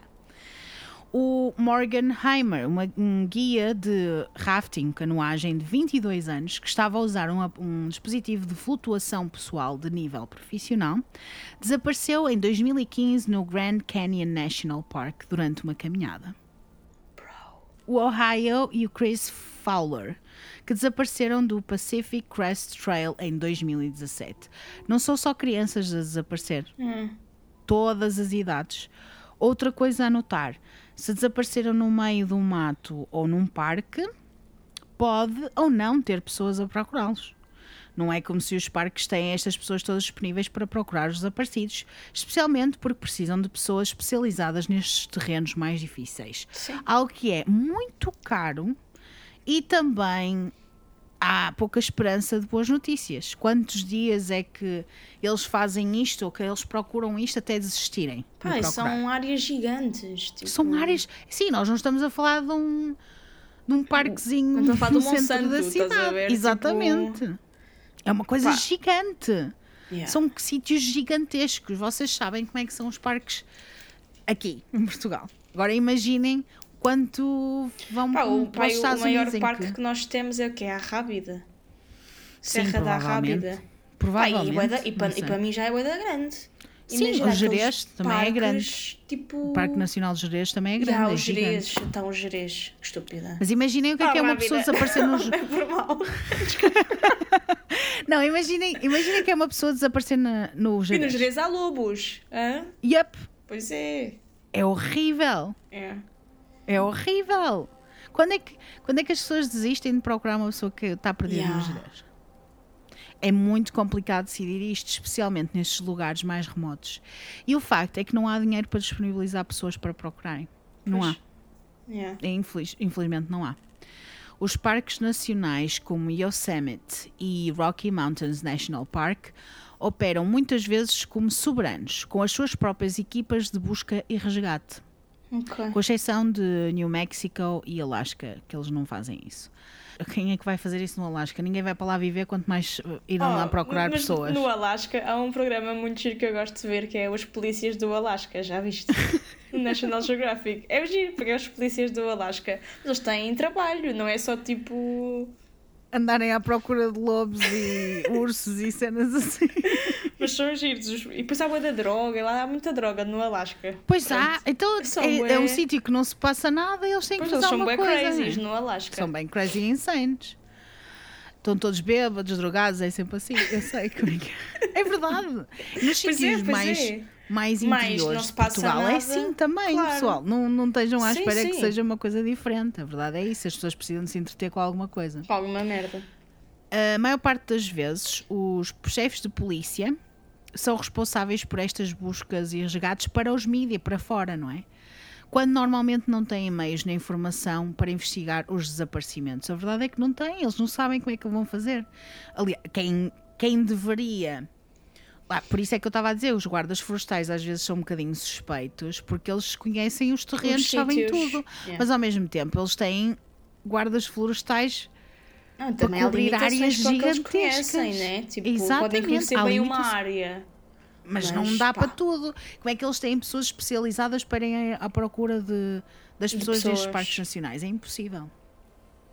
Por exemplo, o Rio Grande National Forest, eles têm lá um polícia a trabalhar o tempo inteiro. É só isto. A maioria nem tem ninguém a trabalhar lá assim. Mas sabes que é muito interessante que há muitas. Tu também já fizeste um storytelling de tipo de parques naturais. Há Uhum. boas histórias, bué, bué, bué histórias que são em parques naturais. Porque tipo, é uma coisa tão. Basta! Ya, ya, ya. É isso. Eu não sei como é que há pessoas que ainda vão acampar sozinhas, tipo, para Ah, esses, não, esses pessoal, vocês, pelo amor da santa, não façam isso. Mas há Juro, muitos, não façam mas isso. há muitas pessoas que fazem isso. Tipo, É que é, é tão assustador. Eu percebo que é uma liberdade do caraças, mas não. não sei, não, não façam isso. Nós não estamos. Não, não façam isso, a sério, não façam isso. É tão assustador. O que pode acontecer, Yeah. Tipo, serial killers no meio da- do mato, eles escolhem esses sítios. Yeah, eles sabem yeah, que não vão ser procurados por lá. Pois- Vocês estão a perceber? É tipo, há muita coisa eu já assim. vi boas Nós- histórias de pessoas tipo, a irem acampar e tipo chega à noite, ouvem um barulho boeda estranha, é tipo, não, tipo, vim-me embora. Tipo, não. Pô, nem e acho que fazem muito bem. Não. Mas não, não deviam ir acampar sozinhos. Sozinhos, parava logo por ali. Voltamos um bocadinho às finanças, ao dinheiro, aos fundos para ajudar. A verdade é que continuam a cortar fundos dos parques e porque eles não têm dinheiro, não é? A culpa não pode ser só dos parques, porque a verdade é que eles fazem aquilo que podem. Quando alguém Claro. desaparece numa cidade, há mais testemunhas, sítios que podem ser investigados, pistas, etc. No meio da floresta é mesmo muito, muito difícil. Como é que nós prevemos, ou como é que se pode prever onde é que as pessoas estão, onde é que foram parar? Não dá. Sim, é impossível. Outro apontamento muito intrigante. Antes de eu entrar com mais histórias, depois vamos ter as teorias nas finalizações. Ou, ou melhor, vocês já perceberam que há muitas teorias, Teorias. diferentes? Uhum. Muitas Consoante teorias. também cada caso. Sim, sim. Consoante cada caso. Mas um apontamento muito intrigante é o do Department of Interior, o responsável pelos serviços dos parques naturais, eh, aquilo que eu estava a dizer. Eles lá sabem quantos ursos pardos, lobos, etc. Os animais selvagens é que estão pelos parques nacionais. Mas não conseguem saber a quantidade de pessoas nem apontar quantos desapareceram. Desaparecem. É Tchau, giro, não é? É interessante, não é? Como assim? Eles Opa, sabem pois. os animais, eles têm bases de dados para os animais selvagens, mas não têm para as pessoas, não- para as pessoas desaparecidas. Não há sequer uma estimativa. Eu acho, eles não têm sistema, não têm nada. Eu acho, é um pouco suspeito. Eles talvez não queiram dizer quantas pessoas. É isso, não querem mandar cá para fora, obviamente. Yeah. Porque deve ser uma coisa tipo. Olha, sei lá. Preço certo. Exato. Tipo. Eu, eu vou-vos dizer mais coisas interessantes que eu acho que Ok. É giro. O Department of Justice, eles têm uma lista para os National Missing, os números de pessoas que desapareceram, as pessoas não identificadas. Um sistema de pessoas não identificadas. Mas reportar o desaparecimento de pessoas é voluntário em todos menos 10 estados dos Estados Unidos. Como assim? Sim. Uma pessoa desapareceu. Sim. Se tu quiseres dizer que desapareceu, tu dizes. Se não quiseres, não dizes. Mas imagina. ok, eu percebo, você- imagina, é voluntário, mas não devia ser voluntário, que é tipo, olha, sei que Não. alguém desapareceu. Mas olha, como tenho que consultar às 5, não me dá jeito e não vou reportar. Exato.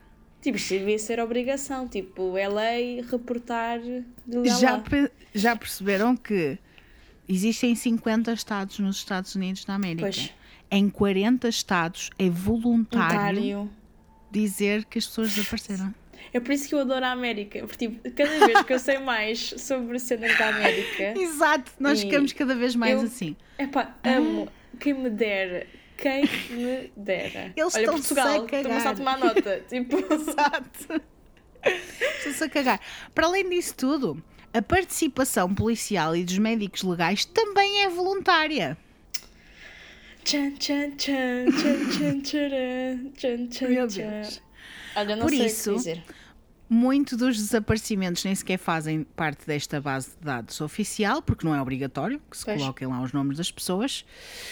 Quando David Paulides foi entrevistado para uma revista chamada Outside, disse que não punha teorias nos seus livros, só ligava factos. Deu algumas características recorrentes nos desaparecimentos e, e, pessoal, eu não sei se vocês estão preparados porque isto é estranho. Cães foram investigar aqueles cães patrulha, cães de policiais que foram ver onde é que estavam os rastros dos, das pessoas desaparecidas. Depois de trabalharem nos casos, nos desaparecimentos, já não conseguiam rastrear nada mais. Não conseguiam fazer, não conseguiam trabalhar mais. Boeda estranho. Tipo, não, olha, reformou-se. Tipo, Reformavam-se. sim, porque, tipo, imagina, Yeah. eram treinados para isso, faziam as, as buscas naqueles sítios e eram reformados. E eram, não conseguiam mais. Não conseguiam fazer mais nada. Isto é muito estranho. Eu não sei se estou a confundir, mas não sei se é no Un- Unsolved Mysteries do Netflix ou um, um documentário qualquer que há um episódio em que há uma- um treinador de cães que explica como é que as coisas são feitas e acho que há ali tipo uma cena qualquer que não bate certo. Pronto, Uhum. tipo, coitados dos canitos, né? Os canitos fazem o que lhes mandam e que são treinados Yep. para. Yep. Mas agora, quem está a controlar o canito. Pois é. Não, mas ao mesmo tempo, se for uma cena mais paranormal, Yeah, é tipo. já pensaste? Yeah, é eles tipo, eles ficam... vão rastrear a cena e eles ficam depois todos comidos da cabeça, já não conseguem fazer mais. Eles, não, não trabalho mais. Tipo, não trabalho olha, nada. Eu vi fantasmas, não Ah, quero. não quero, não quero. Olha, imagina Você sabe canito o que é que eu cheirei. Você não Vocês- sabe o que eu, eu, cheirei. eu serei morto e depois vi um fantasma. Não vou ver. Caguei. Não trabalho mais. Opa. Também disse que o fim da tarde é mais comum nos desaparecimentos. É mais comum as pessoas desaparecerem ao, fim- ao final da tarde. O crepúsculo. E que muitas vítimas são encontradas sem roupas ou sem calçado. Uhum. Os corpos também são encontrados em áreas que já tinham sido pesquisadas anteriormente, com frequências bizarras. Por vezes, mesmo ao lado do trilho onde, estavam, onde estavam a andar. As crianças e os restos mortais das crianças são muitas vezes encontradas em sítios improváveis e, assim, a grande distância do sítio onde foram vistas pela última vez. Em terrenos também bastante improváveis, onde não poderiam sequer chegar sozinhos. Mais, mais nas crianças é que isso acontece. Mais nas crianças. Mais nas crianças que ele admite que um humano até poderia, sei lá, treinar para alguma coisa do género, não sei. Sim, ainda assim são crianças muito pequenas. Que isto agora vai. Sim. Uhum. ser bué psicopata. Mas tipo, tu consegues transportar facilmente. Sim, Exatamente, é verdade. É verdade, tens razão. Algumas pessoas acham que o David é só louco e que gosta de viajar nessa maionese, que acha que podem haver razões exteriores às naturais para isto acontecer. Ele fala em críptidos, como o Bigfoot, e por isso não é levado a sério, como sempre. Qualquer Sim. pessoa que sugere uma coisa que não é explicável ou não, é, não dá para explicar eh, A assim, tintim 100%. por tintim, as pessoas acham que é louco e pronto, é assim. Porque isso é descredibiliza, des- descredibiliza, Descredibiliza a pessoa, eh, tudo o resto que ele Tudo o fez. estás resto, tudo o resto que ele Tipo, fez. Ele trabalhou como SWAT na SWAT team. Não, não interessa para nada. Ele foi, teve na inteligência da polícia, isso não interessa para Não, nada. O que interessa é nada. que ele fala do Bigfoot e pronto, ele já não sabe nada do que está a fazer. Ridículo. Mas o que é facto é que os seus livros envolvem muita pesquisa. No mapa dos Estados Unidos que ele tem no seu escritório, David identificou 59 aglomerados de pessoas que desapareceram nas florestas ou nas terras selvagens dos Estados Unidos da América e sul do Canadá. Para se qualificar como aglomerado, tem de existir pelo menos quatro casos.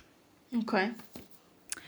Se alguma vez visitarem o Yosemite National Park, o Crater Lake, Yellowstone, Grand Canyon e Rocky Mountain National Park, todos eles são aglomerados, clusters, núcleos, Oh, enxames Yellowstone é tão giro. Pronto, gostava já de estragaram aqui a minha tour. Olha, pessoal, já estive no Grand Canyon. Tiveste um aglomerado. Estive num aglomerado. Ah, eu também quando Esteja- estive na Irlanda, estive num dos parques. Pois que... é isso!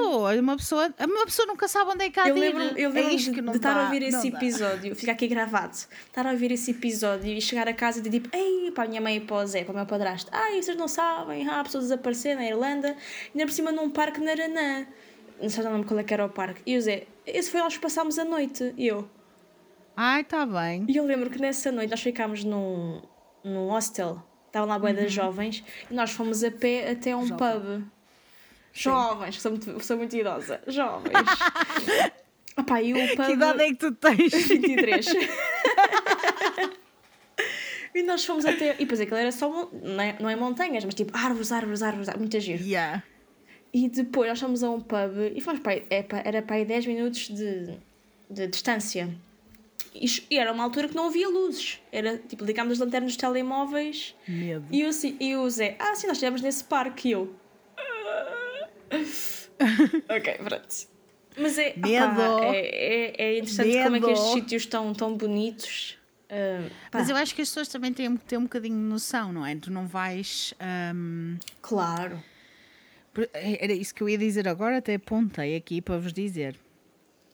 Vocês não podem deixar de perder a noção de estarem seguros. Claro. Não vão caminhar sozinhos, não se aventurem em coisas para as quais não estão preparados, principalmente se estão sozinhos. Não Claro. façam isso. As pessoas, quando vão para estes parques, não pensam que eles tenham animais selvagens que estão lá a viver, os Pois. pumas, os, os outros animais que lá vivem. São animais selvagens, mas que vivem lá. E as Olha, pessoas vão assim à maluca. E tipo, olha, caguei. E ursos, É meu. isso. Ursos. O que é são ursos? Ursos, bué, ursos, ursos pardos, ursos daqueles que atacam. Ursos fodidos. História, das histórias de pessoas que estão no meio de uma cabana, no meio destes parques naturais, E e, os ursos urso. entram dentro de casa, que eles são super inteligentes e estão É. a roubar coisas no frigorífico. Olha, vá lá, podem roubar coisas no frigorífico, não, não estão a comer as pessoas. As pessoas. Sim, meu, olha, ursos- olha, estás à vontade. Estes Podem- ursos atacam as pessoas, pessoal. É? É normal. Existem inúmeros casos de ursos que hum, estão a deixar de ter os recursos por causa de. Olha, o aquecimento global, essas merdas que as pessoas Yeah. estão sempre a falar e que é verdade e que as pessoas têm que ter noção que as coisas estão a acontecer. Os ursos estão a descer de Estão a onde descer estavam. para, para as cidades. Estão a descer para as, para as civilizações, para as cidades e atacar pessoas à meia da noite. E Yeah. entrar em casas das pessoas à meia da noite. Porque não têm comida. Pois. É verdade. É Olha, verdade. E eu- as pessoas parecem que não, de... não ligam a nada. É que depois Não isto influencia toda a gente. Tipo, Só para vocês verem, o Rocky Mountain National Park, um dos sítios que não devem Um ir, porque vários aglomerados lá no meio, eles não deixam as pessoas andarem com os cães lá já. Ah. Porque os cães atraem pumas. Pois. E então já não Oh, oh, deixam entrar os cães. são, são os pumas que fazem um barulho bué assustador. Parecem Sim. gritos de pessoas. Sim. Isso é ponha? assustador. Não! Não, é que são eles que. Pa... Não! Mas parecem mesmo gritos de tipo. Uma pessoa a ser Exato. tipo assassi- assassinada. Assassinada? Sim. Sim. É mesmo tipo grito.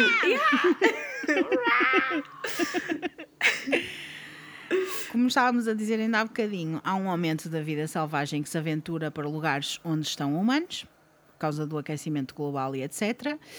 Pumas em acampamentos, ursos nas salas de estar, mas isso não explica estes desaparecimentos ou as circunstâncias estranhas como as pessoas desapareceram.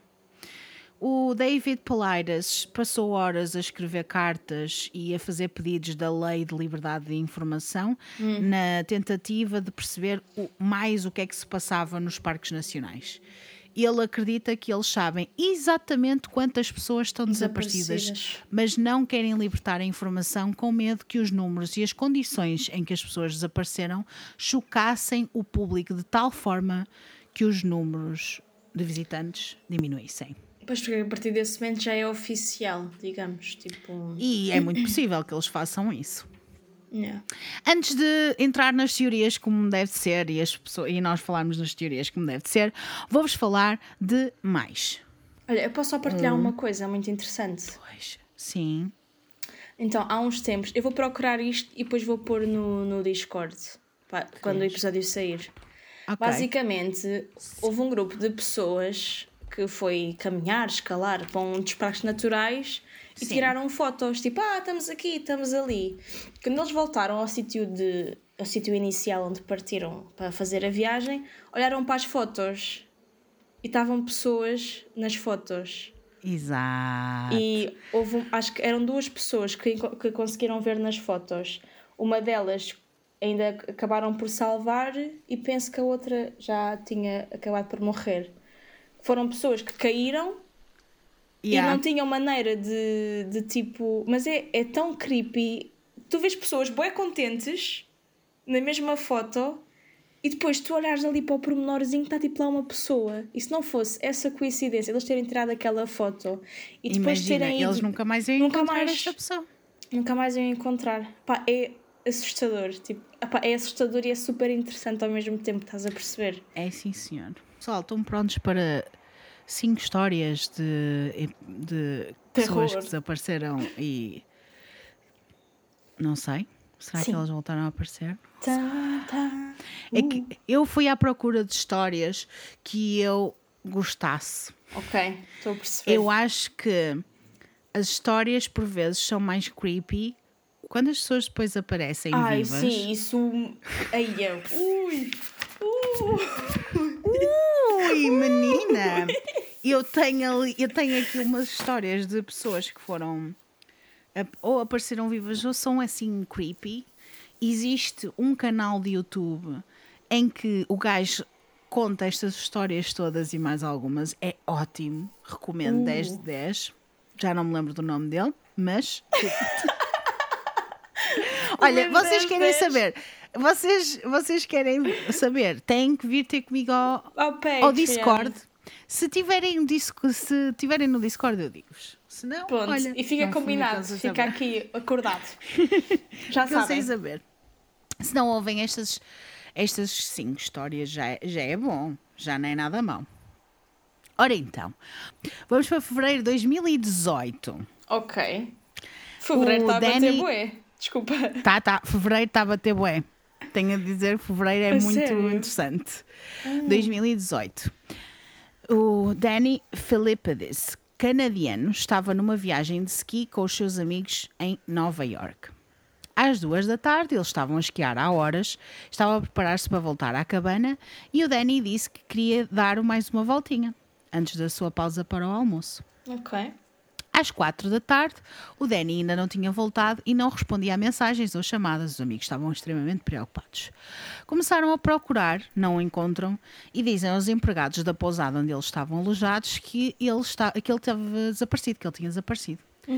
Rapidamente, uma equipa de 130 pessoas começaram a vasculhar a montanha sem o encontrarem. Seis dias mais tarde, a mulher dele recebeu um telefonema. Não reconheceu o número e parecia-lhe uma voz que estava distante, e tam, ou parecia um telefonema distante e com estática. Ok. Quando ela está a ouvir a voz, era a voz do Danny. Do estava Danny. incoerente, estava confuso e depois desligou o telefone. Ela ligou para o número de volta e implorou-lhe para ele ligar para o 911 para o ajudarem e ele assim fez. Como assim? Ele. é porque Desculpa, ela- desculpa. ele- Sim, sim, sim. Então, ele ligou, ele ligou-lhe e ela depois ligou para o número de volta. Sim, sim, tipo, ah, liga, depois- liga, tipo, pede ajuda, liga ao 911. Por favor, liga para o 911, precisas de, de ajuda, tu não estás bem. Yeah. Estás desaparecido. E ele assim fez, ligou para o 911. Ele não fazia ideia onde estava, apenas descreveu o que estava à sua volta. Quando os paramédicos o encontraram, ainda estava a usar a sua roupa de ski e a precisar de assistência médica imediata. Tinha um iPhone novo na mão e tinha o cabelo cortado. Bro, what the fuck? Arrepios. Arrepias cabelinha. De alguma forma, ele tinha acabado em Sacramento, na Califórnia, no terminal do aeroporto, no aluguer de carros. What? Mas ele estava em Nova York? Estava a 3 mil milhas a mais de 4.800 quilómetros de distância de onde tinha desaparecido. Em seis dias. Em seis dias.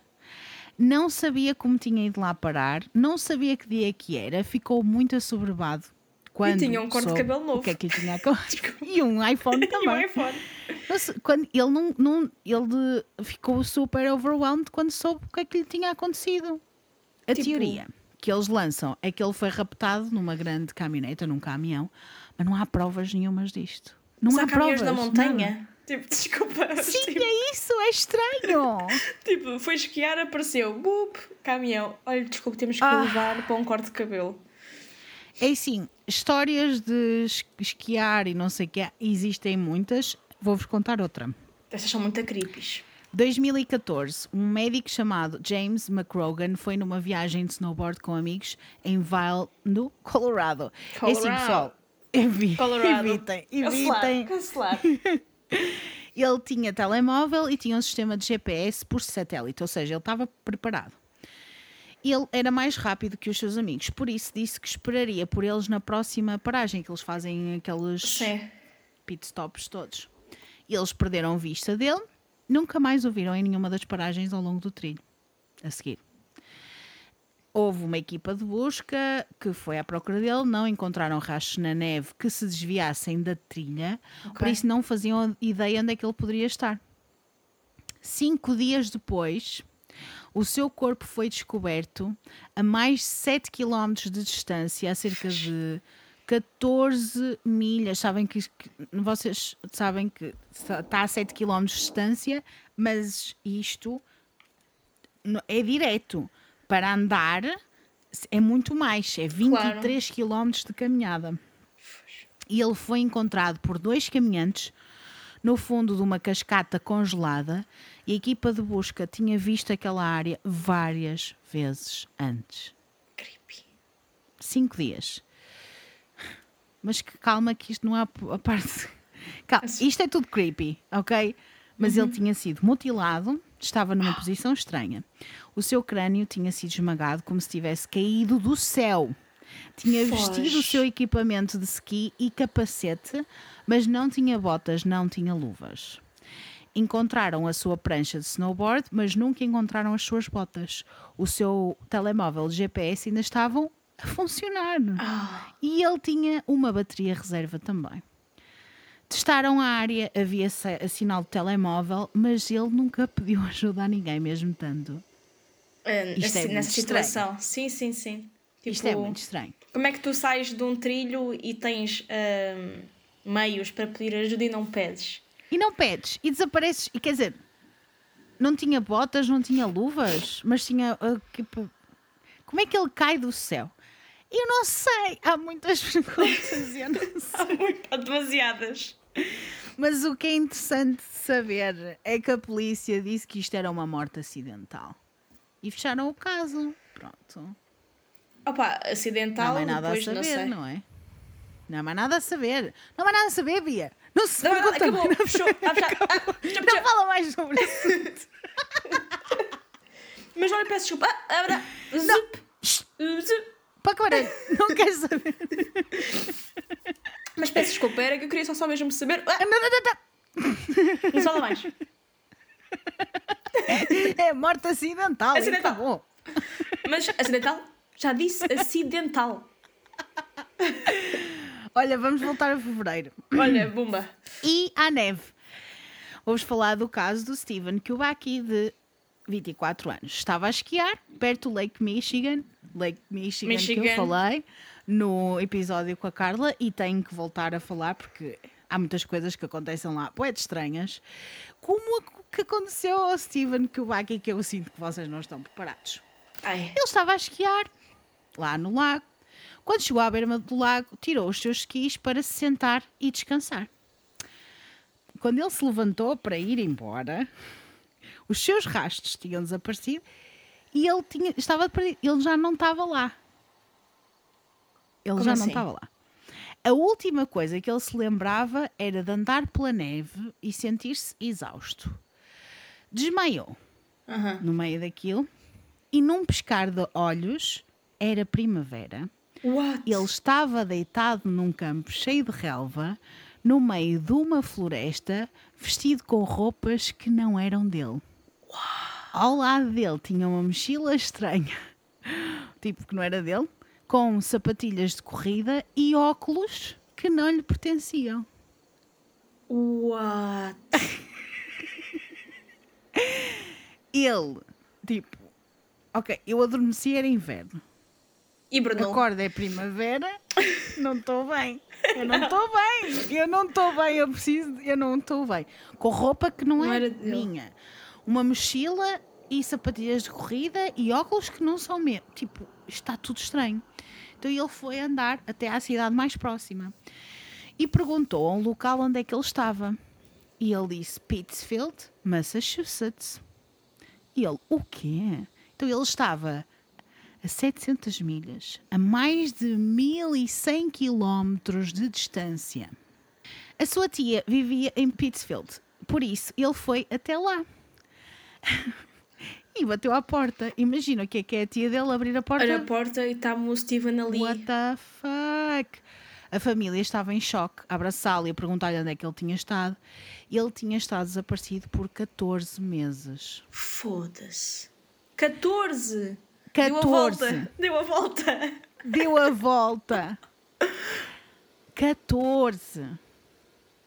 A equipa de busca e resgate encontrou os seus esquis na berma do lago quando ele desapareceu e só tinha umas pegadas a ir para a água. Nenhuma a andar para a floresta. Ai, estou Eu chocada. gostei desse what? então eles assumiram que ele se tinha afogado no rio. Gelado. Pois, claro. No claro, Rio Gelado. No, la no lago gelado. No ah, lago, que, eles sim. tinham, que eles tinham assumido isso. Porque eles só viam as pegadas a ir para o lago, não viam as pegadas a vir para, Para cima. trás. Ai, minha Nossa Senhora, se isto já Ai, não me é deu a meu. volta ao sistema, Ai. Isto, isto é ovni. Isto é ovni. Isto é óbvio. Isto é, isto é rapto alienígena. Alienígena. 14 meses. Meses. Ai, oh, meu. What the fuck? Ganda trip. Ganda trip. Ele estava cansado, deitou-se. E de repente é primavera. Olha, quem dera que as Ele minhas não tá cestinhas bem. fossem assim. Ah, vou só dormir um bocadinho. Ah. What the fuck? Tipo, ele Ai, desapareceu em fevereiro e voltou em abril. What? Do Mas ano do ano a seguir. seguir. Epá, não. A explicação oficial foi que ele teve amnésia e esteve a passear, a vaguear pelos Estados Unidos, mas até os médicos ficam chocados com este caso. É muito raro alguém perder a memória por um tempo tão longo. Pois. E ainda há muitas questões. O que ele ficou foi fascinado com aquilo que lhe tinha acontecido, com o caso.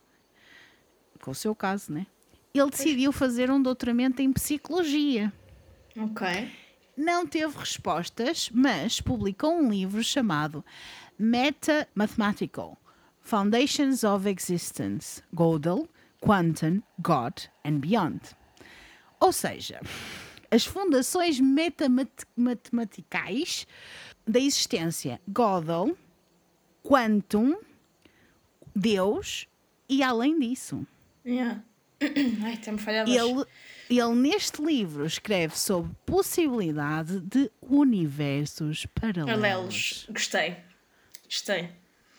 Que ele acredita que foi isso que lhe aconteceu, que só pode ter sido isso que lhe Não, aconteceu. ele estar exatamente tipo roupa, roupa diferente, tipo, não lhe aconteceu Opa, nada.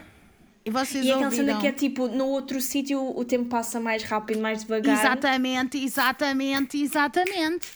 E se vocês ouviram o Mothman e o Green Man, vocês sabem que nós falamos sobre esta teoria de, nós, de haver eh, universos, Universos paralelos. paralelos. E é assim, pessoal, há tantas histórias que isto só pode.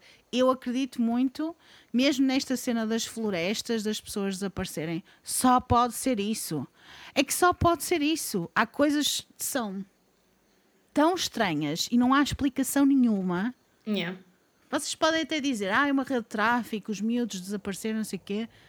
Mas este, este gajo desapareceu durante 14 meses, mano. E depois como é que apareceu, é estava tudo bem. E pareceu e estava tudo bem. A minha Aqueles pergunta que é. depois morrem. yeah. Mas a minha Opa, pergunta é: desculpa, tinha então corte de cabelo ou miúdo- não? Eu só quero saber isso. Mas Não sei. imagina, ele, ele envelheceu, tu num ano envelheces. Claro, claro. Mas eles também não conseguem ver, mesmo os órgãos. É difícil uma pessoa fazer eh, o envelhecimento dos órgãos sem. Por 14 meses é, é- É pouco. não há assim grande, grande diferença, percebes? Pois, pois, pois, pois. Ah, pá, não sei, incrível. é estranho. é Incrível. estranho, não é? É estranho, Isto é muito incrível, fixe. adoro. Adoro, adoro. Adoro! Vou-te contar mais duas, porque estas duas são muito, muito interessantes e depois vamos falar dos, das teorias. Se bem que não há muita coisa a dizer, não se preocupem, mas ainda tem mais um bocadinho para ouvir. Bora. 16 de junho de 1946. 40. 46. Cinco membros da família Van Holst chegaram ao Devil's Den State Park, no oeste do Arkansas, para passar uma semana na cabana que alugaram. Errado, já estamos mal. Desculpa. Já está mal. Devil's Den já não está Devil's bem. Den. Depois de desfazerem as malas, o pai, com a filha de 8 anos, Catherine, e os dois irmãos mais velhos de Catherine foram até à parte onde iam nadar. Um riacho que ia até ao lado de uma barragem. Quando chegaram ao riacho, Catherine e os irmãos saltaram para a água e começaram a brincar com os outros miúdos que lá estavam, e o pai ficou apenas a observar. Tudo bom. A área onde eles estavam a nadar tinha uma zona muito funda, mesmo ao lado da parede da barragem. Era possível nadar lá, mas os miúdos que não eram muito bons nadadores não iam para lá. Catherine era uma dessas, não nadava muito bem. E ela ficou, chegou a ir parar lá e o pai não reparou, assim como os irmãos. Uma mulher estava à beira da água e viu Catherine em apuros e puxou-a para fora da água. A mulher disse para ela ter cuidado. A Ca- Catherine disse sim, senhor, Sim, sim, sim. desculpa. E ela ficou bem. Conforme elas falavam, o pai de Catherine vê a filha a falar com uma estranha e começa a acenar para captar a atenção desta mulher, que se vira e percebe, provavelmente ela devia ser mãe, e que, ele- que o pai está assustado e diz: Está tudo bem, eu só estava a ajudar a sua filha, etc. O pai grita, diz à filha: "Te- Tens de ter mais cuidado. E ela diz: Sim, sim, pai. E então, em vez da Catherine voltar para a água, anda pelas traseiras da barragem. Era uma, uma espécie de uma cascata, tinha assim uns- umas pedrinhas, vocês vão ver depois nas fotografias Ok. que vou pôr no Patreon. Ahm, mas basicamente aquilo era uma espécie de cascata e dava para andar por cima da água, dava para atravessar a, a- a água. E os pais conseguiam ver os filhos a subir as pedras.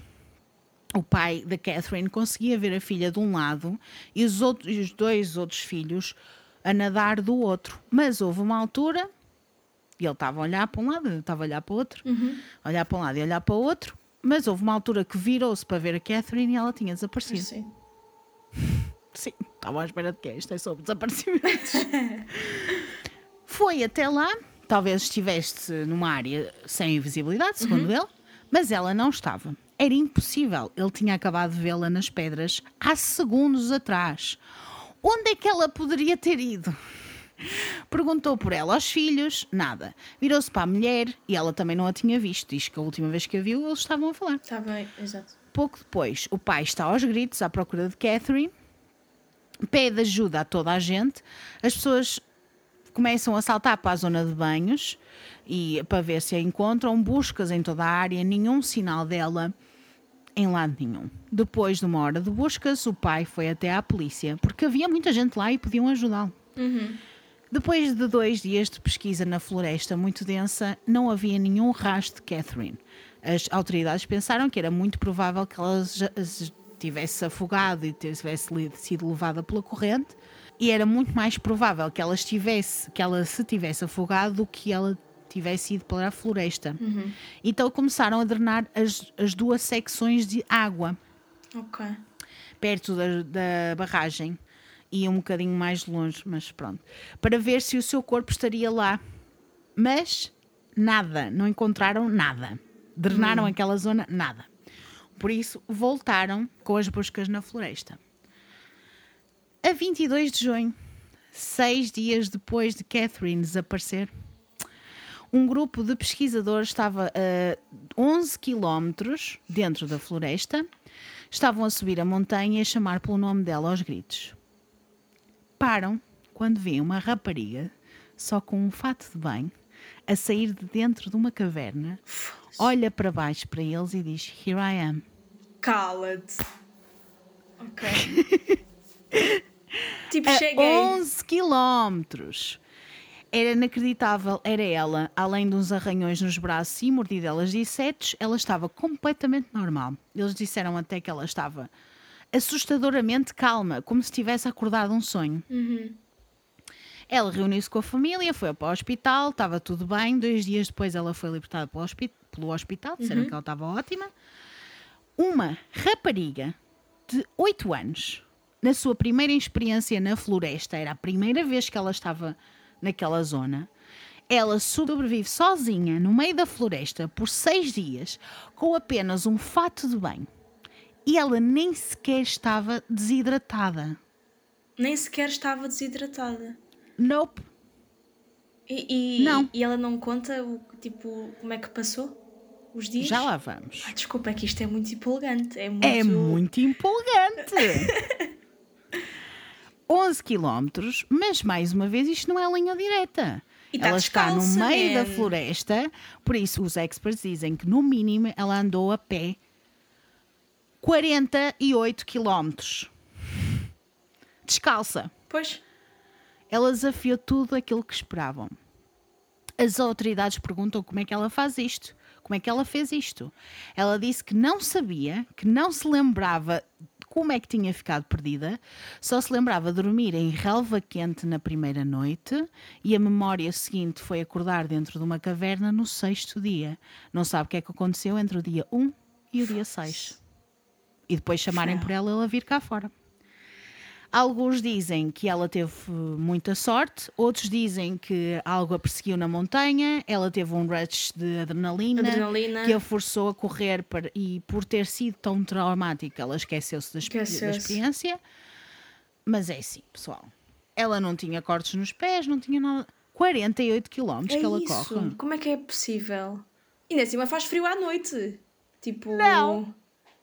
Não, não, não, não. Não, não, Isto não, não, foi ela assustada e depois fugir 48 quilómetros. Podem-me dizer o que é que seja. Mas como? O pai estava a olhar para ela Yeah. e ela desaparece. Foi um portal. Opa, tipo, como é que desaparece? Não dá. Não dá para pensar noutra hipótese que não seja uma puta de um portal, desculpem lá. Chama, tipo, Não dá. eu estou a imaginar tipo uma cascata. Não sei se isto é assim, mas eu estou a imaginar tipo uma cascata e ela tipo a passar por trás, estás a ver? Tipo, entrar e não sair. Estás é a ver e não é isso que eu É isso que eu Não, mas imaginar. não é. Era uma cena. Depois mostro. Perdão. Mas não, mas porque é, porque é visível. Hum, é tudo é isso visível. que eu quero dizer. É tudo visível. Yeah. Ela Como é que, simplesmente repente- desapareceu no meio do nada. Yeah. À frente dos olhos das pessoas. Ai, é, man. É brutal. É brutal. Não sei como, como. assim? Isto deixou-me completamente desnorteada. Eu assim, não, como? Co, co, como Mas já assim? viste, tipo, eu estou a imaginar que, tipo, imagina, Catherine, Catherine, ah, here I am. Tipo, tranqu- tranquila da vida. Tranquila, tipo, porque ela própria olha, achava que só tinha estado perdida Pois. meia dúzia de dias. Nem meia dúzia de dias, de um dia para o outro. Sim, tipo, imagina, acordei e foi à bocado. ela diz que se lembra de estar a dormir em relva quente e depois numa caverna, onde acordou no sexto dia. Mas que ela não se lembra nada de- entre o primeiro dia e o sexto. E, e não há informações sobre a caverna de onde ela apareceu. Não. Mas Cabrões. Epá, Cabrões. juro. Eu juro, eu juro, eu estou chocada com esta história, mas calma que eu deixei a última Ai, a- caraças. para o fim, a melhor. Claro, claro que eu tinha que deixar a última. Adoro Pessoal, isto. vocês querem ver fotos destas coisas? Vou-vos dizer, Patreon, patreon.com barra com a Belinha. Que? Vão lá, ajudem a Belinha, pelo amor da santa. Pá, Querem vocês têm que ver juntar? estas fotos. Vocês têm que ver Não estas dá. fotos. Vocês têm que ver isto.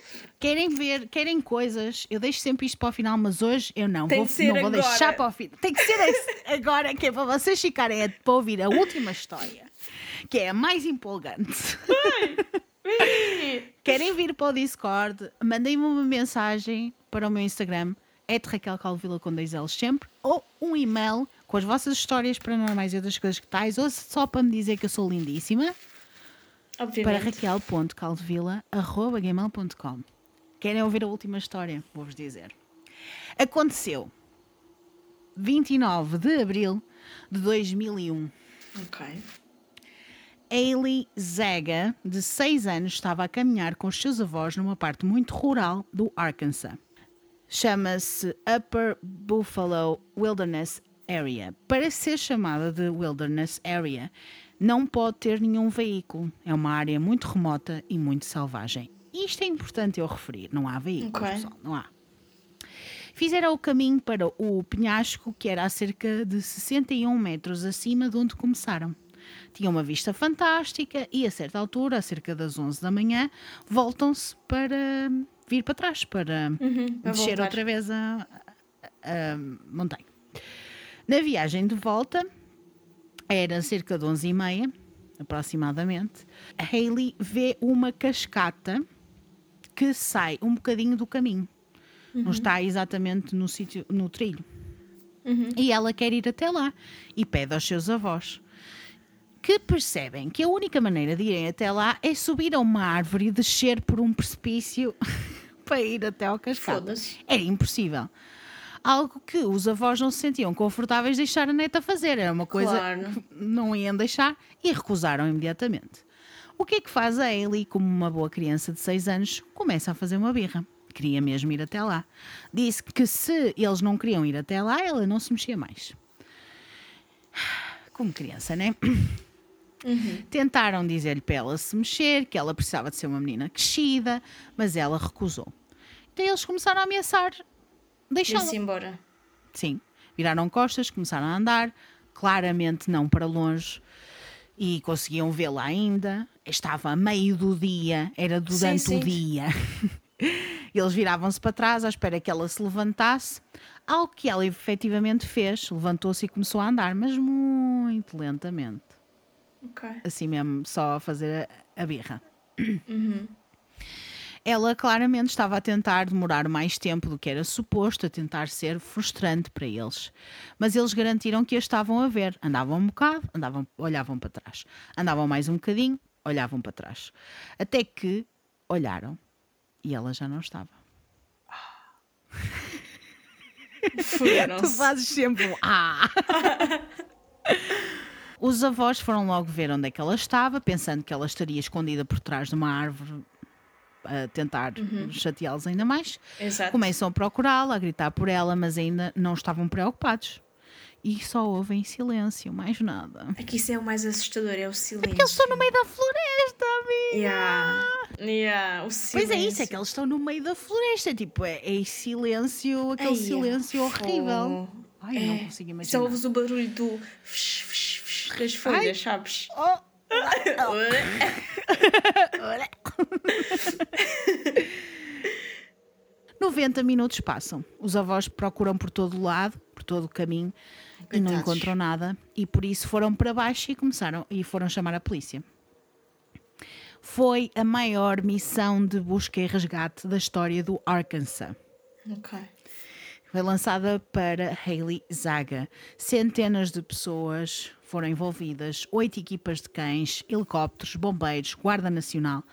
Depois de dois dias não havia nenhum progresso. A única coisa foi uma das equipas dos, do, de cães que tinha farejado o seu rastro até uma rua ou uma estrada lá perto, onde o cão parou. O que parecia aos investigadores é que Hayley tinha sido levada por alguém até Ok. ah, aquela rua e depois tinha sido levada Sido por levada- um carro ou qualquer coisa Pois, assim. para, para o cheiro parar. Exatamente. 51 horas depois, quando começaram as investigações, duas pessoas que estavam fora da primeira área de busca, cerca de 3 km de distância, de onde ela tinha desaparecido, viram-na. Ela estava sentada ao lado de um riacho e acenou-lhes.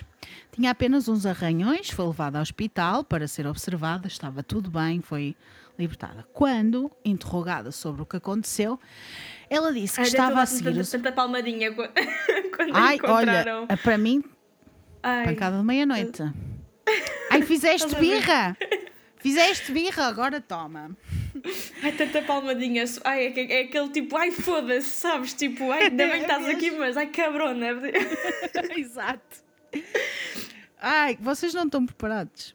Ai, meu Deus. Quando interrogada sobre o que aconteceu, ela disse que estava a seguir os avós, olhou para baixo e, quando olhou para cima, não só os seus avós tinham desaparecido, mas estava a olhar para uma parede de árvores, entre aspas. Não estava no caminho e não sabia onde é que estava. Como ela não sabia o que é que havia de fazer, continuou a andar, não parou. Não olhou à volta, não gritou, nada. Continuou a andar. Andou, andou, andou e nunca mais encontrou o trilho. Disse que, entretanto, ficou escuro e dormiu no cimo de um penhasco. E no dia seguinte, quando o sol nasceu, desceu do, do sítio onde estava e foi até ao rio e caminhou ao longo do rio até encontrar uma caverna onde dormiu pela segunda noite. Era No esperta. dia seguinte, foi, Foda-se. mas calma, Ai. no dia seguinte, quando se levantou, foi encontrada. Os investigadores tinham muitas perguntas. Se ela estava a dormir no penhasco, por que é que ela não era vista pelos helicópteros? Eles tinham helicópteros em todo lado. E, para além disso, os helicópteros tinham uma, é aquelas imagens térmicas. que Hum, conseguem ok. ver quando é que têm pessoas. Então eles fazem a pergunta: tens a certeza que estavas a dormir lá em cima da- do penhasco? E ela diz: sim. Foi onde a lixa disse para eu ficar. Ai, vai começar nesta merda. Ai, quem é essa cabrona? E eles começam. Mas então quem é que é a lixa? Ela diz: é minha amiga imaginária que eu conheci aqui no penhasco. Ah, conheci. Oh. Ok. Os investigadores pensaram logo que era um mecanismo de defesa. Ela a tentar lidar com algo traumático e tentaram não perguntar mais nada sobre a amiga imaginária, mas continuaram a perguntar como é que ela foi de um sítio para outro, porque Pois. ainda era um bocado, não é? E, para além disso, como é que ninguém a viu? Aí de um Sim, lado como é que ela tinha tomado essas decisões? Porque, tipo, não é uma criança de 6 Sim. anos. Seis que- anos, sim. E pronto, ela continua a fazer, continua a fazer perguntas, mas sem fazer perguntas sobre a amiga. E ela, quando fazem a pergunta como é que ela foi de um lado para o outro, ela diz que foi à lixa que ele levou. Ficou à frente dela e teve a certeza que ela não cairia. Ela teve a fazer o caminho com alguém Inverso. à frente dela Ok. para ela não cair. Começaram a pensar que talvez não fosse uma amiga imaginária, porque era Imaginária. um bocadinho impossível que alguém estivesse à frente dela no penhasco. Pois. Não Pois, fazia pois. sentido. Então pediram-lhe para ela a descrever. E ela disse: tinha cabelo preto, olhos castanhos, era um pouco mais pequena do que ela, tinha 4 anos, gostava de contar piadas e de cantar. E começou a cantar as músicas que tinha aprendido com a lixa, assim como as piadas. Estou toda arrepiada. Ai, que caraças. Ai, amiga. Ai, gosto de cantar amiga. piadas e cantar. Lá, lá, lá. Lá, lá, Ok. lá. O Ai, meu? Deus. Eu estou a chorar só de imaginar isto. Ai, credo. Mesmo com uma descrição vívida, não era possível que uma miúda de 4 anos estivesse ali. Continuaram a achar que era só uma amiga imaginária, só podia ser. O caso de Hayley foi muito importante, deu em tudo que era notícia, especialmente depois de ter sido encontrada, e a sua, hum, o seu interrogatório foi impresso em tudo canto era jornal. Depois de ter sido publicado, os leitores perceberam que havia Ah, deixei-te ouvir. Ok. Estou esperando. Ai, é a lixa, vou-nos visitar. como é que isto foi possível? O que é que aconteceu? Como O é que isto é aconteceu? possível? Tu viste que eu não toquei em nada? Sim, só te ouvi, só te O ouvi meu tipo, microfone deixou de dizer, funcionar. "F- Ai, foda-se. E, e depois, tipo, não, não ouvi Quando só. eu estou a falar de uma cena destas, é que eu estive a falar sobre Alicia. muitas outras coisas antes. Este episódio está longo. E porquê é que isto agora falhou? Quando eu estou a falar disto? Pá, não, sei. Não. Não. Alicia. Alicia, foda-se. Alicia, foda-se. Depois de ter sido publicado o seu interrogatório, os leitores perceberam que havia outra menina que tinha desaparecido exatamente no mesmo lugar de Ailey 23 anos antes. Eu sabia! Tinha 4 anos, cabelo preto, olhos castanhos e o seu nome era Alana. Ah, ok. A Lana e tinha morrido ali. Pronto, eu, eu, enquanto estavas a contar a história, escrevi aqui dois pontos: Espírito da Floresta ou criança que tinha sido desaparecida. Pronto. Não só Que desapareceu ali, como morreu ali. Morreu. E é assim, pessoal. Eu só tenho a dizer que o meu microfone falhou quando eu ia dizer que a criança Que tinha ela morrido lá. tinha morrido. Portanto, é fantasma e é verdadeiro. É fantasminha, brincalhão. Esta conexão teve a atenção dos mídias nacionais. Diziam que a amiga imaginária era a Lana, que era um anjo de Hailey. Oh. Hailey, que tem um canal de YouTube e que contou esta história num vídeo que eu vou partilhar no Patreon. Ai, amo, amo. Por isso, não estou no Patreon, olha. Olha, É, não, não quero o que é dizer que vocês- nada, mas. mas. Por fim, é assim, vocês já sabem qual é a teoria. Oh, eu, é difícil, ok? É difícil, mas vamos falar sobre teorias e causas para estes casos de desaparecimentos. O David Politis, que foi a pessoa pela qual eu comecei e irei acabar este tema, não sabemos exatamente qual é o seu ângulo sobre o que é que ele acha, mas assume-se que ele acha que há algo mais sombrio e que tem a ver com críptidos. Que ele acha, porque ele é isso que ele estudou, é isso que ele fez. Mas pronto, em 2013 ele fez pedidos para a Lei de Liberdade de Informação para o Serviço dos Parques Nacionais para receber relatórios eh, relacionados com dois caminhantes desaparecidos no Great Sm- Smoky Mountains National Park. Que estes dois caminhantes, estes desaparecimentos, estavam associados com um possível rapto de, do Bigfoot. Ok. Era uma nota que ele tinha escrito lá nos pedidos. Ele, segundo o que se acha, ele pode pensar que o Bigfoot é uma possibilidade baseado no trabalho que se desenvolveu e evidências que encontrou. Quem é o Bigfoot? É, seria uma criatura metade humana, metade urso. Ele diz que tem DNA de Bigfoot e outras provas. Pá, não sabemos se é verdade se não é. Muitas pessoas desacreditam-no, mas não é isso que acontece sempre. Quando uma pessoa diz uma coisa destas, ele parece mesmo uma pessoa muito credível. Por isso, por que não deixar uma abertura para isto, para ser um. Eu não estou a dizer que é a resposta, mas por que não deixar a mente aberta? Porque hum, pode ser, não sei. Ah, nunca se sabe. É estranho, até porque há imensas coisas, como a Carla estava a dizer no episódio que gravámos, de parece que tipo há pegadas e depois as pegadas desaparecem, árvores que são cortadas de uma forma completamente Diferente. estranha, que não é natural. Coisas assim que acontecem em zonas em que supostamente há avistamentos do Bigfoot, e como já percebemos, isto está tudo relacionado também. Os críptidos e etc. são criaturas de outras dimensões que vieram para cá ou que estão cá a fazer Passar alguma coisa férias. desse género. Por isso, eu acho que deve-se deixar sempre uma abertura para isto. Se eu acho que é o Bigfoot ou não, eu, não, eu vou dizer qual é a minha opinião no final. Muitas pessoas acreditam mesmo que é uma coisa paranormal e mais sinistra. Eu, eu também acredito que é uma coisa paranormal mais sinistra.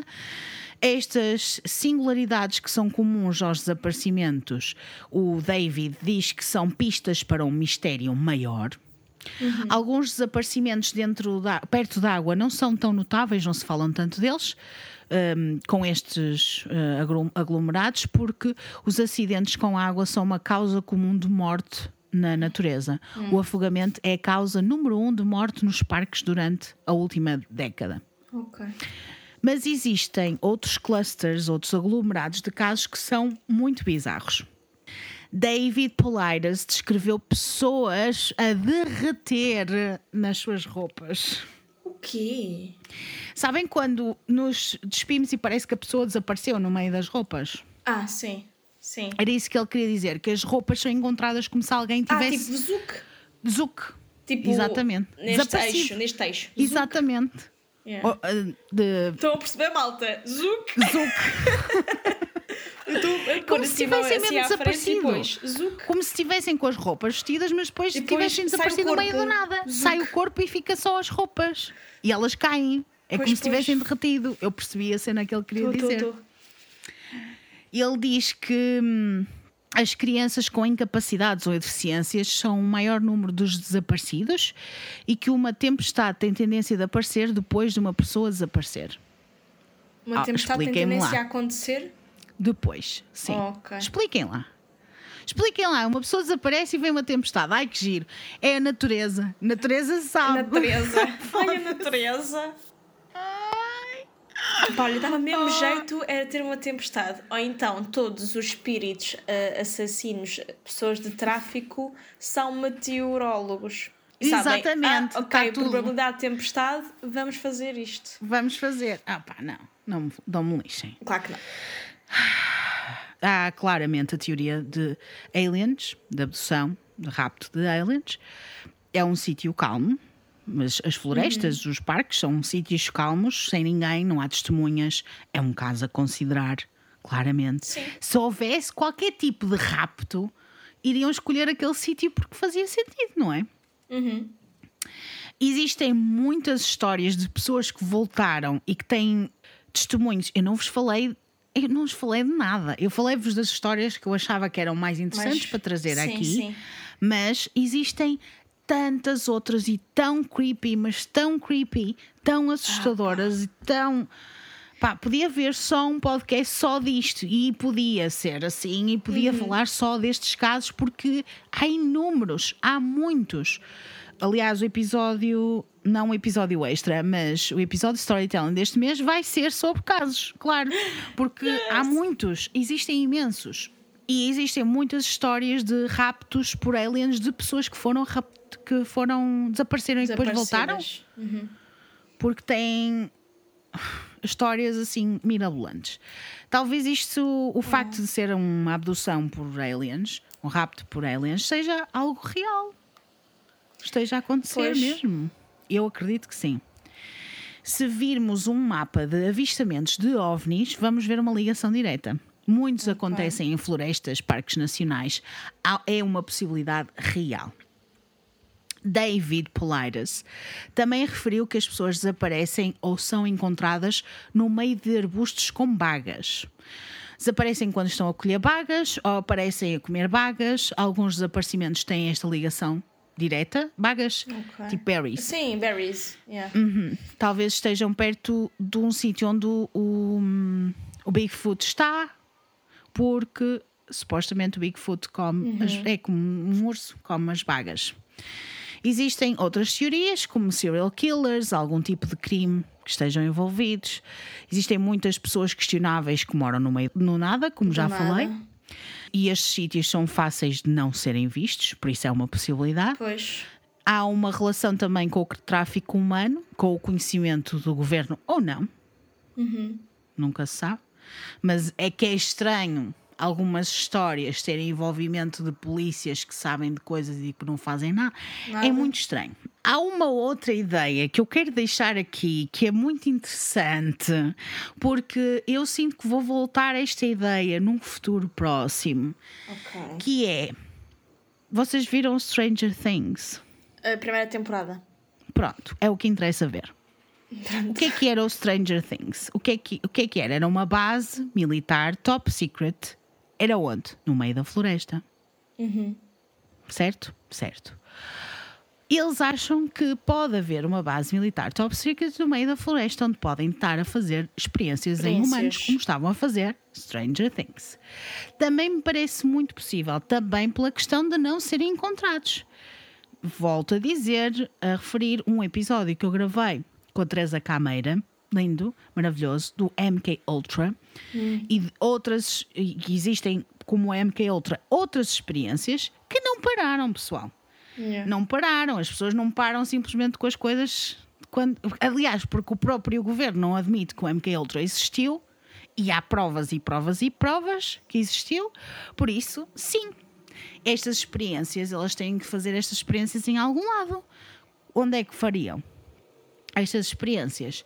Se calhar no meio da floresta, Em parques do naturais governo. com milhões de quilómetros. Tipo, se calhar. Exato. Se calhar no numa floresta que pertence ao governo, vão fazer experiências Pois. do governo. Não acham giro? Interessante. Para além disso, para muitas pessoas não existe explicação de como foram a algum lado na floresta e simplesmente desapareceram. Talvez encontraram esta base As militar militares. E as pessoas levaram-no.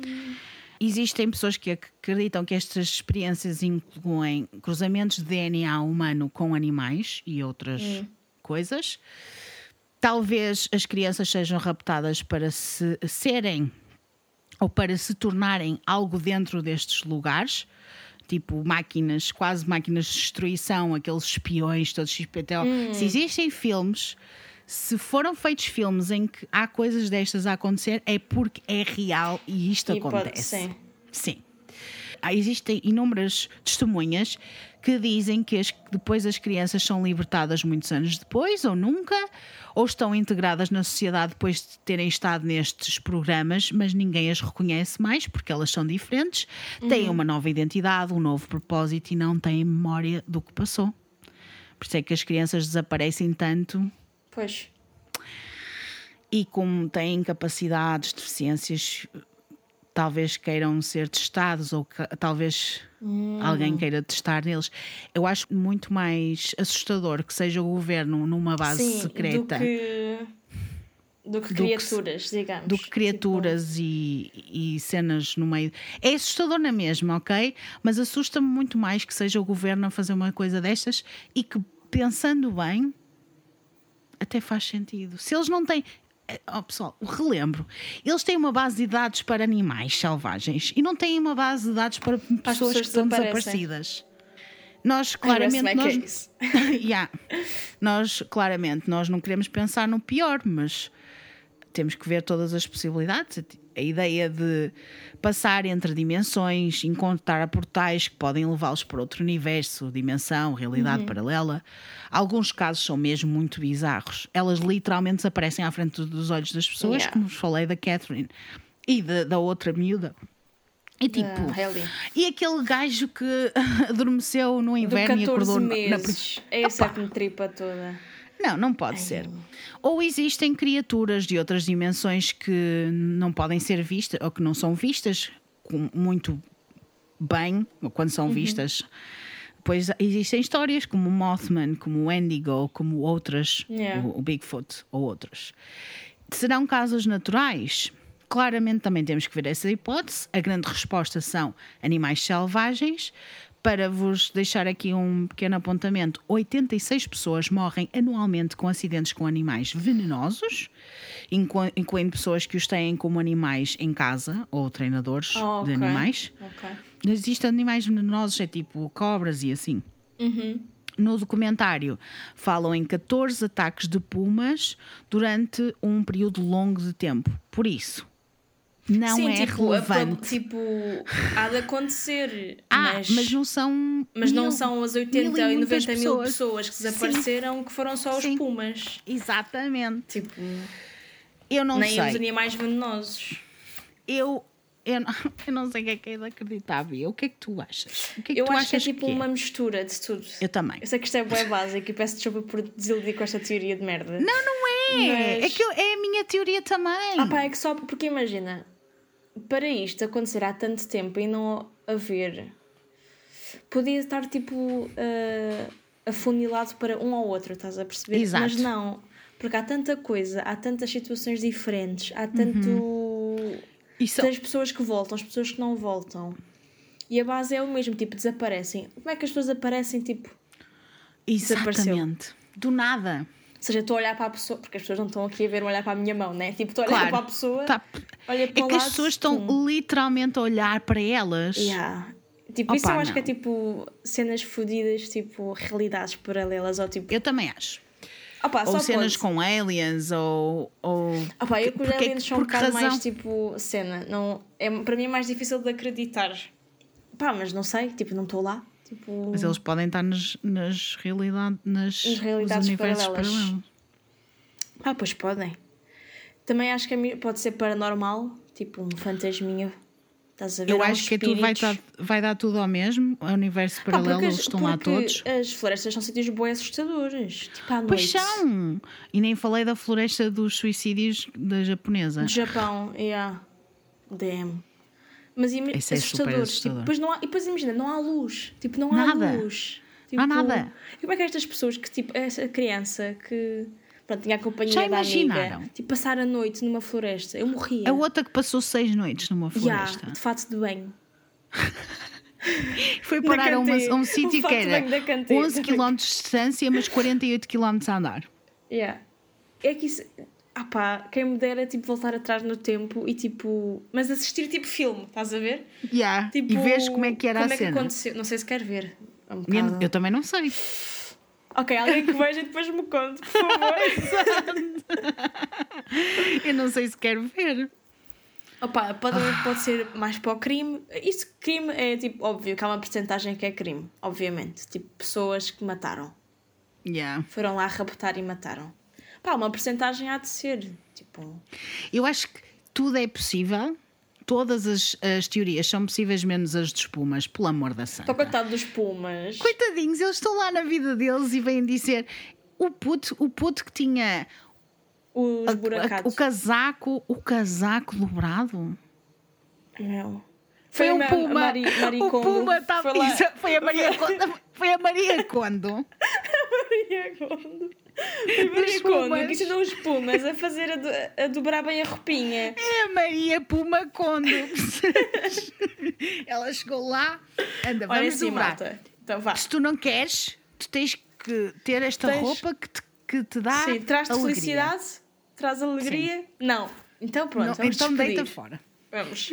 Vamos embora. Esta, criança, esta criança traz- traz-te alegria? Não. Está bem. Então deixa. Pode deitar, deixa pode deitar fora. Mas agradece. Pronto. Esta traz-te Mas alegria. Traz. Dobra aqui a repinha, se faz favor.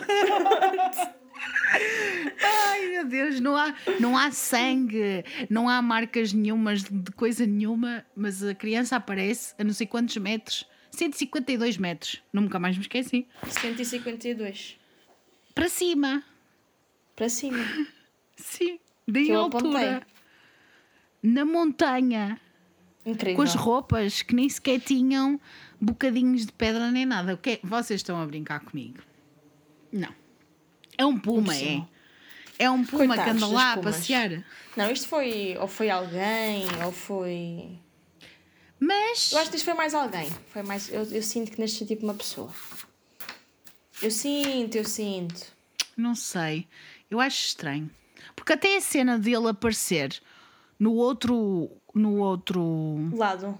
lado, já pensaste que pode ser mesmo uma realidade paralela? Ele está a aparecer do outro lado?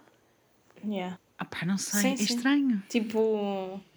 Meio que É portal. quase como se fosse tipo, meio espelho, né? Espelho, yeah, tipo, imagina, estamos aqui a ver, mas do outro lado, estás a ver? Tipo, Yeah.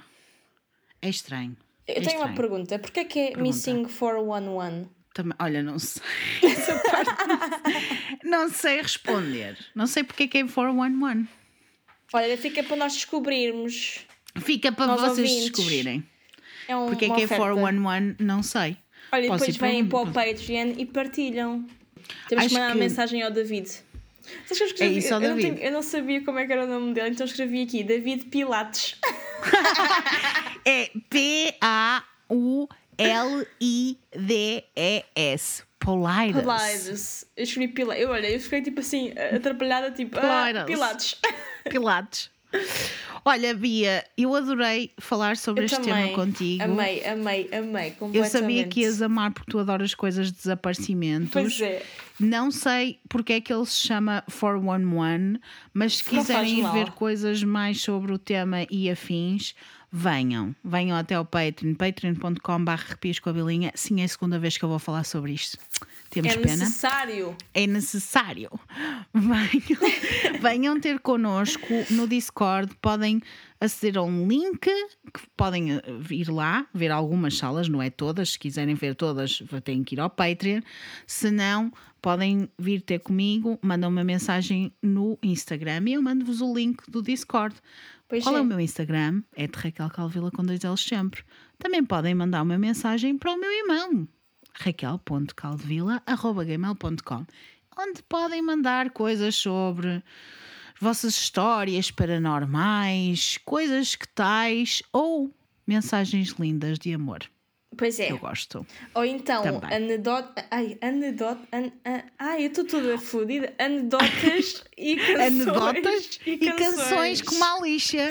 Como que a a gente- lixa. Pronto, é? nós também gostamos. Ai Anedotas. pá, não sei, que se, que é não sei se gosto disso. Porque uma sei. criança sozinha na floresta a cantar e a contar anedotas, vê lá bem, Olha, vê lá bem se eu ia não gostar. À noite? Imagina Ai, tu sozinha. não, não, olha- Ai, credo! Ai, credo! A Ai, sério, é credo. muito assustador. É muito assustador. Esta é uma das histórias mais assustadoras da E- vida. E é mesmo, e é mesmo, mesmo. porque dá mesmo para pensar imenso. Aliás, não fosse este episódio tão longo. Espero que vocês tenham gostado. É muito bom. Ao mesmo, há tanta coisa ainda para ser dita, muitas histórias para Ah, serem nós agora abrimos contadas. aqui um baú. Agora as Ai, pessoas mesmo, vão. mas mesmo. Vocês vão, vão investigar mais, vão ouvir mais, porque é muito interessante. Se querem saber mais coisas, têm que ir lá ao, ao Patreon e, e Isso, vão saber venham falar mais. connosco. É isso. Obrigada, Bia, por ter estado comigo. Gostei Obrigada muito. eu. Eu gosto sempre muito. Eu também, eu também. Obrigada a todos vocês que estiveram a ouvir até agora. Para a semana a mais, Pois é. mas não desaparecimentos. Não, não. Agora, agora Outras chega por um coisas. bocadinho. Outros arrepios. É isso. Mas até lá, tenham uma semana muito arrepiante. Cuidado com as coisas na floresta. E com as, Com ane- as anedotas. Com as anedotas. E as Com as canções. meninas de cabelo preto. É tipo Samara, é mini Samara.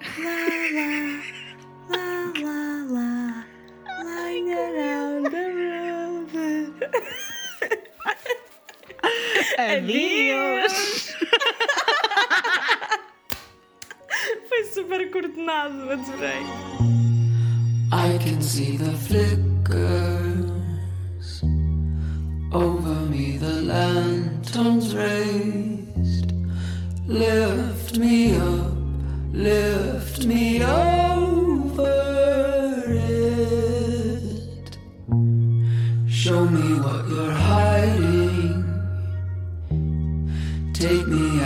into the sea. Lift me up, lift me up.